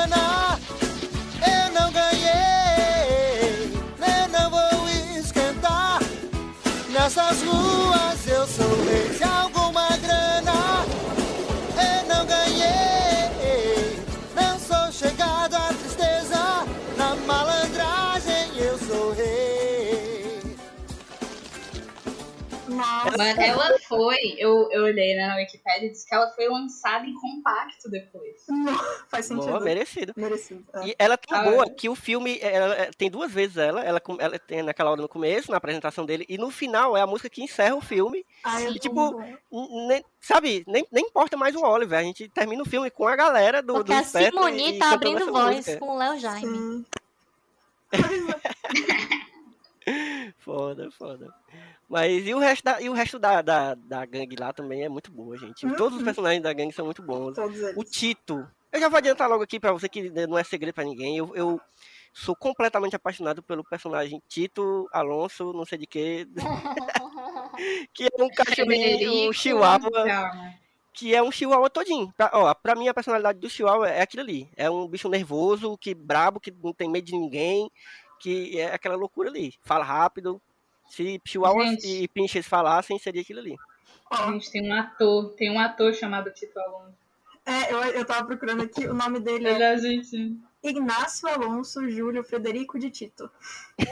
Eu amo quando ele fala o nome todo. De novo aqui, ó. E a, e a outra cachorra depois, a Georgina, fica. Inácio. Inácio. Ah, ver- ah, pera, na versão Fica chamando ele de americana. Alonso. Sim. Na versão em português eles alternaram pro Tito ficar no começo? Ou tá que nem a americana que eu li? Não, não, é no final. É Foi no final mesmo, né? É, no Ah, final. sim. Ah, beleza. Mas aí tem os outros, aí tem o, o, o, o Francis, que na verdade não é Frank, não é Frank, é Francis, que ele é todo, aquele cachorro todo do, do teatro, né, um negócio bem drama e tal, eu, acho, eu amo. Aí tem o Einstein, que é o, que é o, o, o grandão burro. É, Scooby-Doo todinho, é. E a, a, a cadela, como é o nome dela, meu Deus? Rita. Esqueci. Isso, que é maravilhosa também. E é massa que o- os cachorros do, Sykes, do vilão, ficam dizendo: Ah, por que, que você, você não devia viver com esses vagabundos? Você tinha que viver. Porque ela é uma cachorra que parece uma cachorra que era de uma pessoa rica e foi abandonada, né? Parece. é. Porque ela é toda, ela é toda charmosona também e tal. E puro saco, suco dos anos 80 com a, a sombra azul. Verdade. Sombra toda azul. É. Não, pra mim, a sombra da Rita é equivalente ao, ao cabelo do Tito. Ele tem um cabelo Nossa. naquela, aquele cabelo daquela cor específica. É, não sei aí se tem ele pintou. faixa. Gente, a moda do É, se aeróbico. pintou A? Georgette fazendo exercício de perna pra mim. Nada vai superar. É bom demais. Eu gosto muito também da, da estética, a direção de arte do filme, que é essa coisa meio urbana. Me lembra muito os desenhos Sim, da Nickelodeon. sujeira, né? Um negócio bem. Me lembra Uhum. muito os desenhos da Nickelodeon, tipo Rocket Power, sabe? Uma coisa É, mais é urbana, uma arte meio suja. Isso. É, fui- o, background é muito sujeira, assim, né? É bem Nova Que é isso? Né, gente? Não é limpinho assim. Uhum. E quando eu fui marcar o filme no TV Showtime, tinha um cara dizendo, ai, os desenhos parecem mal acabados, não sei o que. O meu filho. Nossa. Amigo. O nome disso é direção de arte. Não. É direção. Aquilo é aquarela que chama. Assistiu filho, aquarela. errado, vai ver de novo. Vai ver o caldeirão mágico. Mas isso aqui não. Que ódio desse desenho, menina. Calma. Nossa. E, Lembra lá quando o mar inclusive, já acabado, falando mulher? Inclusive, já falando da arte, o Oliver e sua turma foi o último filme pintado à mão da Disney. Hum. É, faz Depois sentido. disso. O próximo é, seria, Mas, né? é, mas a Disney não revelou isso. Eles só foram falar em 94 que eles tinham começado a pintar os filmes no digital, porque eles achavam que as pessoas iam, não iam querer, não iam gostar, achava que ia ter rejeição do público. Uau, né? Negócio. Aham. Aí foi o último filme pintado à mão. As ideias. Não, aí ele, ele tem aquelas, aquelas cenas belíssimas, aquelas, aquelas cenas da cidade, assim, de longe, né? Uhum. Que é umas pinturas belíssimas, assim, um negócio que inclusive ainda tinha o World Trade Center bem marcado, assim, em várias cenas. Putz, verdade. Aí eu acho, acho a cor mais linda. Todo, todo o cenário do filme eu acho É muito bonito. lindo, é muito O lindo. design dos personagens eu acho muito bom, assim, muito. É é uma mistura bem de cartoon com uma coisa mais real, assim, eu acho muito bem feito os movimentos e tal. Que é um negócio que a Disney já vem fazendo muito bem desde sempre, né? Essa coisa de movimentos de animais e tal, a gente já falou sobre isso. E nesse eu acho que fica muito bom, porque eles conseguem fazer os animais parecerem animais, mas fazerem ações que animais não conseguem fazer. Então, e fica Sim, muito é bem, crível. É bem 101 Dálmatas. Uhum, uhum, né? é. Eu ainda acho que, tipo, que eu acho que eu comentei até, que quando a gente tem o Aristogatas, né, no comecinho da Era de Bronze, os, eles são animais que fazem coisas muito não humanas. Uhum. Né? Que o que a gente tinha visto até agora era sempre em Dálmatas, que eles, eles fazem coisas não humanas, mas assim, Aristogatas é o protonisa, assim, que Oliver pega mais da vibe de 101 Dálmatas, Uhum. sabe? Tipo assim, é, não sei, o esperto não sai andando em duas patas, por exemplo, e fazendo alguma coisa, sabe? Uhum. E dos personagens humanos? A gente tem também. Eu, eu gosto dos personagens humanos, assim. Tanto a menininha, né? A Jenny, que só vai aparecer mais um pouco pra frente. é, e o Winston, eu gosto muito do Winston também. Ele é muito bom. mordomo dela. Eu amo no final quando ele tá assistindo aquela luta né? com.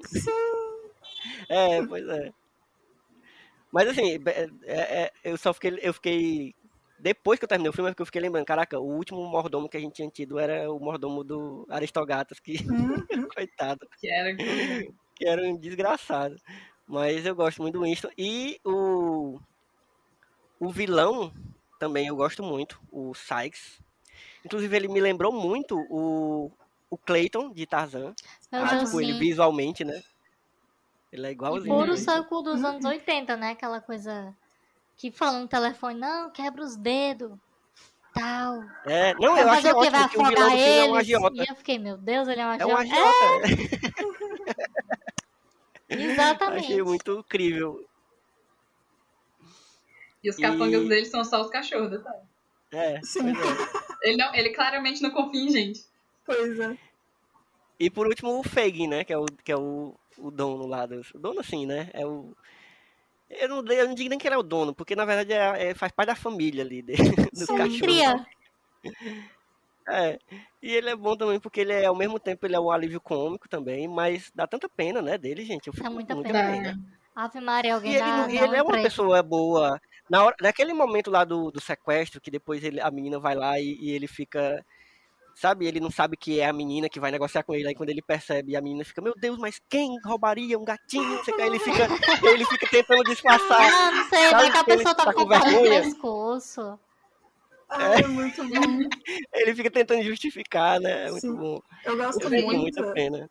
do- Ele parece muito aquele tipo de pessoa que, que tomou muitas decisões erradas. Parece, Sabe? né? Ele dá essa vibe, né? Sim. Eu gosto Ele tem a é vibe. Sabe a mulher dos pombos do Esqueceram de Mim 2? A mulher dos pombos? Pronto. É, a- é é a mesma, mesma, mesma vibe ali, sabe? Na hora que o, o Oliver tá subindo a escada e ele tá descendo, eu gosto muito de como eles animaram ele pegando com o maior cuidado do mundo o gatinho e aconchegando É. ele antes de ir pra cadeira. É tão bom. E é uma ceninha tão pequenininha, mas é tão bonito. Uhum. E dá vontade de você ter um É, é gatinho. bonitinho demais esses momentos aí. Nossa, eu tuitei isso, eu tava assistindo o Oliver, eu falei, meu Deus, eu, eu quero. Eu nunca tive. Gente, eu nunca tive animal de estimação. Nunca tive animal de Amigo. estimação. assim. Minha mãe nunca gostou e eu vivo com ela desde sempre, então nunca tive. Tipo, eu tive. é, é, Eu, quando era adolescente, de vez em quando eu trazia uns gatos da rua e minha mãe deixava eu ficar com ele uns dois dias assim, e depois mandava eu me livrar. Eu tinha que levar ele ou dar pra alguém, ou já cheguei a levar ele assim, tipo, pro IMPA, porque o pessoal cuida lá e tal, não sei o quê. Mas, gente, eu nunca tive. Então eu fico. Talvez esse seja o meu Amigo, grande. o Oliver é perigoso, viu? Por isso. É, A vontade. Pois é, eu fiquei, Daqui a caraca, pouco eu fiquei realmente pensando em, em porque, gente, A hora o- estamos na pandemia, tá na hora O Elvis gente- chegando com cinco cachorros e um gato pra mãe dele dizendo, mãe, é isso. Mãe, quer alguma grana? Um gato, dois coelhos e um, um viado. E fala, mãe, é isso. Vamos nos adaptar. Mãe, Eles me ruas eu sou seguiram rei. até em casa. Ai, nossa, parabéns. E eu já vejo eu colocando os nomes, todos os nomes com referências dos bichos da Disney. Obviamente. E uma coisa que eu percebi assistindo o filme que eu fiquei levemente chocada um tempo é que a Jenny, quando ela vai dar comida pro Oliver, ela basicamente envenena o gato. Ela envenena o gato, gente. Não pode dar nada daquilo pro gato. Parabéns, minha filha, por isso que Gente, você coisa doce. você mata. Coisa doce pros bichos. Ela dá chocolate com chantilly pro gato. Eu, meu Deus. pra um ser humano já era um veneno. Pra um gato, é a morte, né? Então, tipo, Francis, e se você fizer alguma coisa pra impedir... Agora, ó, uma coisa que eu preciso falar sobre Oliver é que a gente falou, né? Tem o Sykes, que é o vilão humano, mas eu, eu considero que a gente tem um vilão bicho nessa história. Que depois se redime, se redime. Mas a. Georgette, Sim, Antagonista, É, vilã. Cara, ela é insuportável no Amigo, começo. não. Cara, começo, óbvio, ela é feita pra, ser, pra parecer aquilo mesmo. Mas caraca, Uhum. que ódio que eu fico daquela cachorra, bicho. É, Você depois também Primeiro porque eu gosto de gente rica. Eu não gosto de gente rica, então já. Amigo, pra mim, a frase Quem me conhece, esquece da Lessie Me ganhou, melhor personagem É isto Perfeição só eu. Quem conhece ela, esquece Ai, da nossa.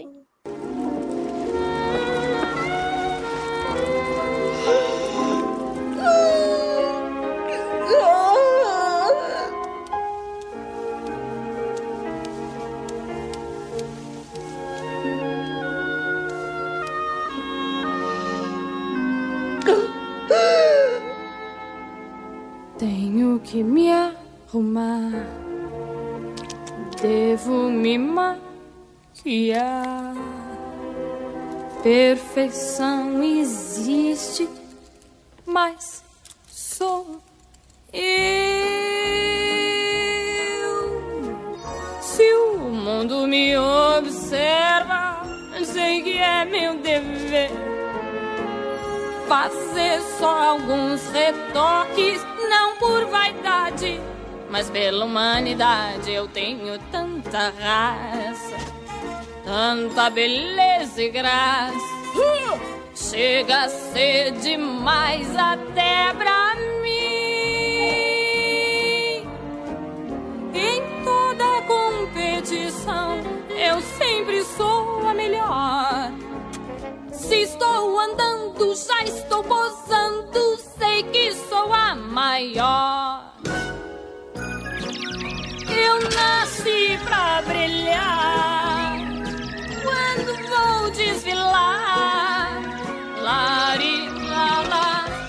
Sei que sou perfeita nesse Sou bela, sou rara,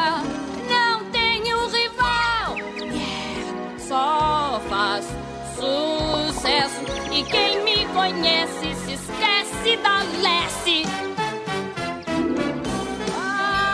Pronto, ela é insuportável também mas sentem. ela faz isso tão bem Que não tem como ela ser a melhor personagem Vocês também sentem que a Georgette é muito a Cruella se fosse um cachorro. Caraca, Nossa, verdade. Verdade. É, é, um pouco. Só que é, a Cruella é mais Ela- derrubada. Assim, É, eu acho que ela é sempre, eu, né? eu, eu ouvindo essa música que eu assisti hoje né? Eu digo assim, mas a personalidade, tá ligado? É, alguém assistiu Hairspray? Ela Que é. tem o, o Tom, o menino? Eu. Não, nunca assisti. Sim. Pronto, que tem a vilã. Sim, que sim. ela tem a música Balt- Baltimore Crabs. Que ela fala sobre o É passado Baltimore dela. Crabs, Pronto. Eu achei, tipo assim, gente, muito parecida. É verdade. O tipo de antagonista, o tipo de vilã, sabe? Que ela vai falar do passado dela. E que quando ela ia pros concursos, e ela arrebatava corações, e ela chegou ao sucesso E os assim. cachorros param de brigar pra ir na janela dela. Gente, meu Deus, que cachorros são esses no quintal da casa, gente? Gente, e ela ajeitando a maquiagem, ela, tipo assim, com uns bob no cabelo. É. A isso. Georgette já introduziu que os pets da Disney realmente se maquiam. Então é isso, a Georgette já Ela introduziu isso. literalmente. É. Ela já Os introduziu donos isso. dela compram no mundo pet. Entendeu? Não, e eu acho incrível que ela vai, ela tem essa música, ela se veste toda só pra ir na varanda, depois ela tira aquela a Pra produção dizer inteira que e sai quem me normal. conhece se estabelece. Uhum. É muito bom. Foi só pra bater a foto dos paparazzi. Não, total. E eu acho engraçado porque ela é toda bonitona, mas ela tem uns dentes afiados, né? Assim, o Sim. design dela já tem, então já tá tipo, olha, ela, ela não é de confiança, entendeu? E, gente, musicalmente e de, de um ponto de vista de animação, a cena da música dela é, tipo assim, uma das melhores É. de muitos filmes. Uhum. Sério. É, É, ela é assim, gloriosa, assim. ela- Gloriosa, letras, sim. Mostra o Gente, processo. Nossa, tem que assistir, porque é muito, muito, muito, muito bom. É muito bom. É uma ótima filme. música de vilão. Uhum. É. Sim, sim. É verdade, é verdade. Depois a gente pronto. pode. A Depois a gente. É o Snowbell. Gente, A ela é Georgette jeito é é verdade, é verdade. Parabéns. Ela, é, ela fica puta porque alguém novo chega em casa. É verdade, é verdade. É, É, isso é. mesmo. O E ela ajeita os vai peitos ser na frente dono dos dela, mas espelhos tipo, pra tá mim. Ajeita assim. é. Então, vamos de personagens preferidos. Já vou logo pra Mari, Gente, só Jorge, pra confirmar. pra quê, né? tu também já falou do Tito, estou falando aqui já também. Eu também, é, é. E vocês, Sara e Bia? Esperto. E, porque, enfim, se aquela grana eu não ganhei. Ei, E- gente, que, o, que ele bota o óculos escuro, Ai, ali, é ali é bom. pesado. É pesado, eu fico ali, o crush bate forte ainda, sabe? Bate, eu não vou. Eu fiquei, esquentar. caraca, esse cachorro é muito, ele é muito charmoso, não É. tem condições. Meu coração é do esperto, mas eu adoro todos os cachorros. Tipo, Francis me lembra muito, pegando uma referência mais recente, o, o espeto do Toy Story 3, 4, É. o espinho. Verdade. Que ele é, É todo mesmo. shakespeariano, É, cheio de é. firulas assim. Oh meu Muito bom. Deus, ele fala assim, e ele levanta a cabeça pra poder projetar. E, e o Tito, assim, especialmente aquela hora que o, o Oliver chega e ele vai contar a história. É o tipo, mentira, mentira, mentira, mentira. e depois ele empolgado, porque ele vai fazer a ligação direto do carro, ele fica pulando mesmo. Ai, nossa. E tu, Bia?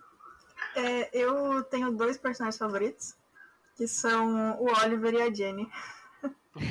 Eles são fofos demais, eu não consigo. É isso. Basicamente. E eu gosto muito do fato de que a Jenny recebe a carta e a primeira coisa que ela faz depois que ela não encontra o Oliver é pegar a Georgette e sair na rua pra achar o cara. É muito A. Georgette indignada. Indignada? Mas dá muita pena. Você, meu Deus, o pobrezinho tava, tava com. A lógica tava certa, ela é podre de rica. É, foda. Mas vai a criança sozinha. É, eu acho legal quando coitada eles- dessa criança quando eles- milionária. Aí você fica. "Hum, Meu Deus, é, coitado. Quando eles chegam lá, que eu, depois que eles resgatam, né, entre aspas. Georgette Oliver- arrependida de ter inventado alguma coisa de dizer que o gato não era feliz lá, já arrependida, assim, Georgette. Não, aí quando eles resgatam o Oliver, aí quando chegam lá no barco de novo, aí o Oliver fala. Mas por que vocês fizeram isso comigo? Por que vocês me tiraram do país? Eu era milionário. Eu tava tão bem. Se Eu quisesse me visitar, podia ir lá, mas eu não queria sair. E o pior é que Ei, mas no final a gente tem não que falar, tem nenhuma. Não tem nenhuma. Nada, né?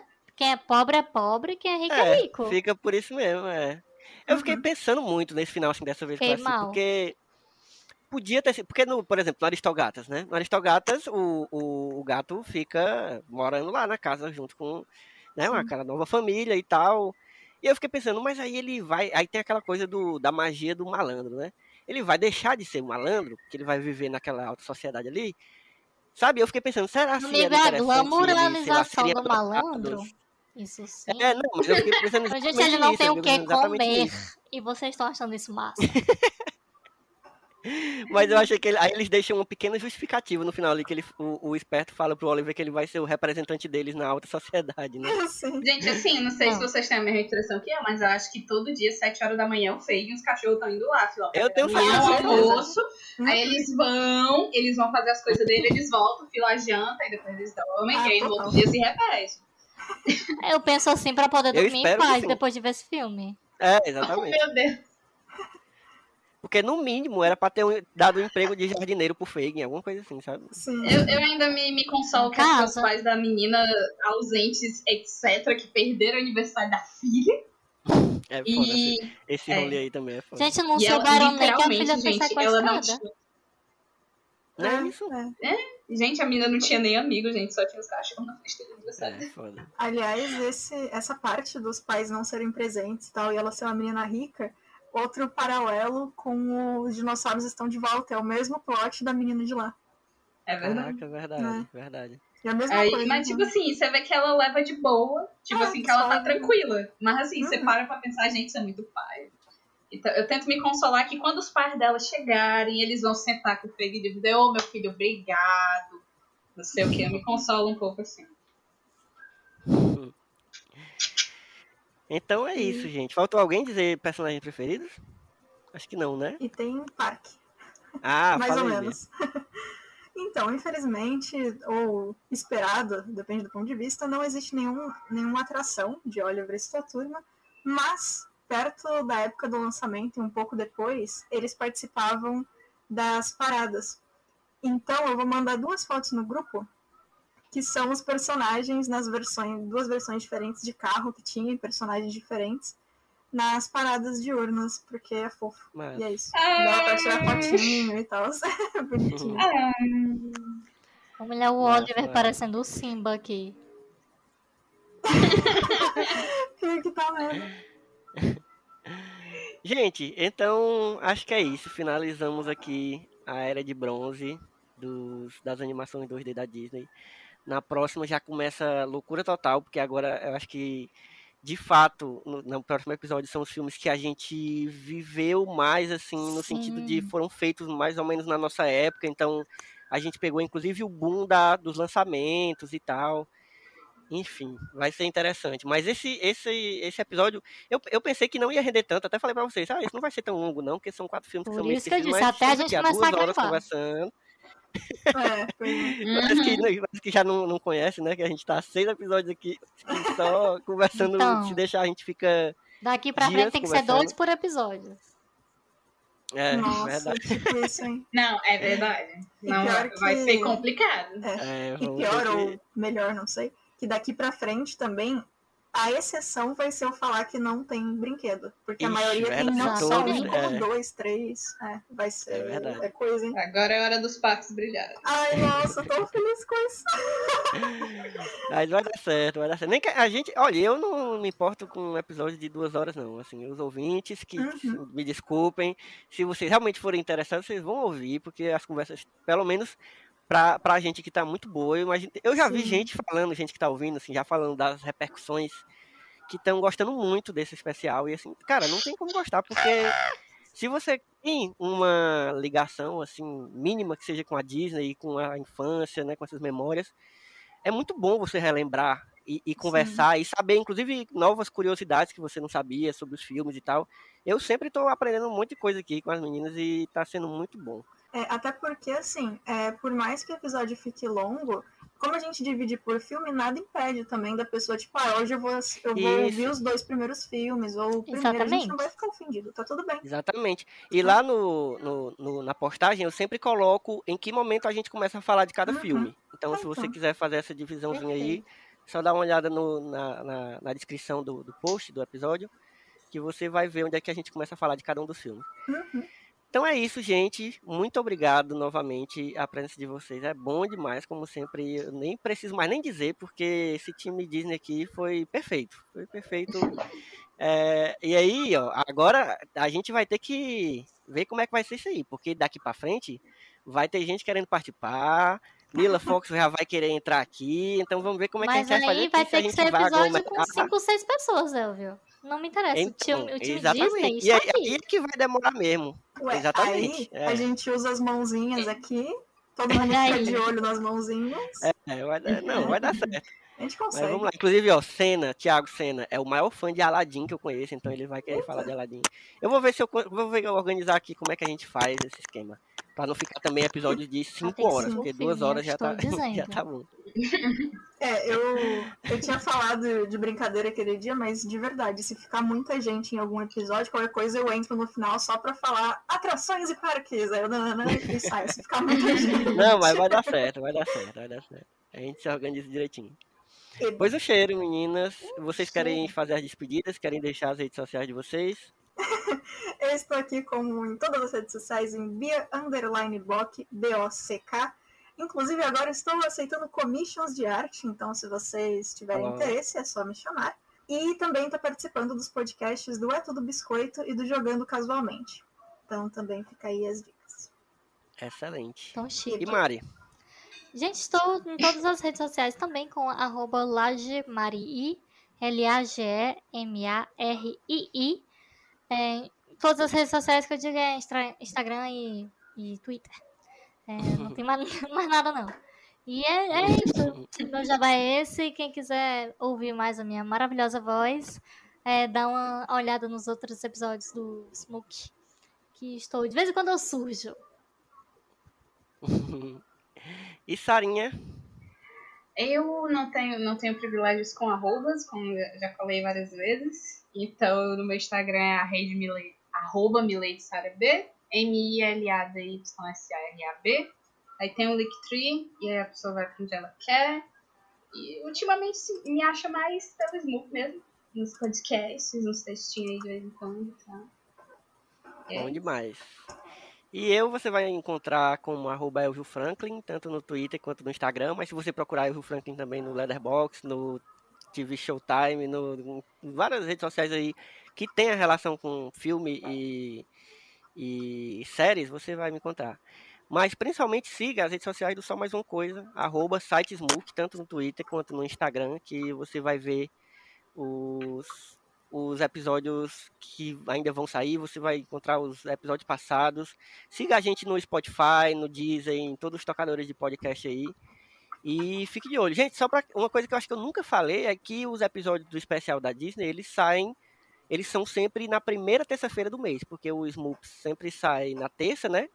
E aí eu organizei para que cada mês saia na primeira terça-feira. Então, se quiser já ficar esperando quando é que vai sair o próximo episódio, vai ser na próxima, né, aliás, na primeira terça-feira do próximo mês.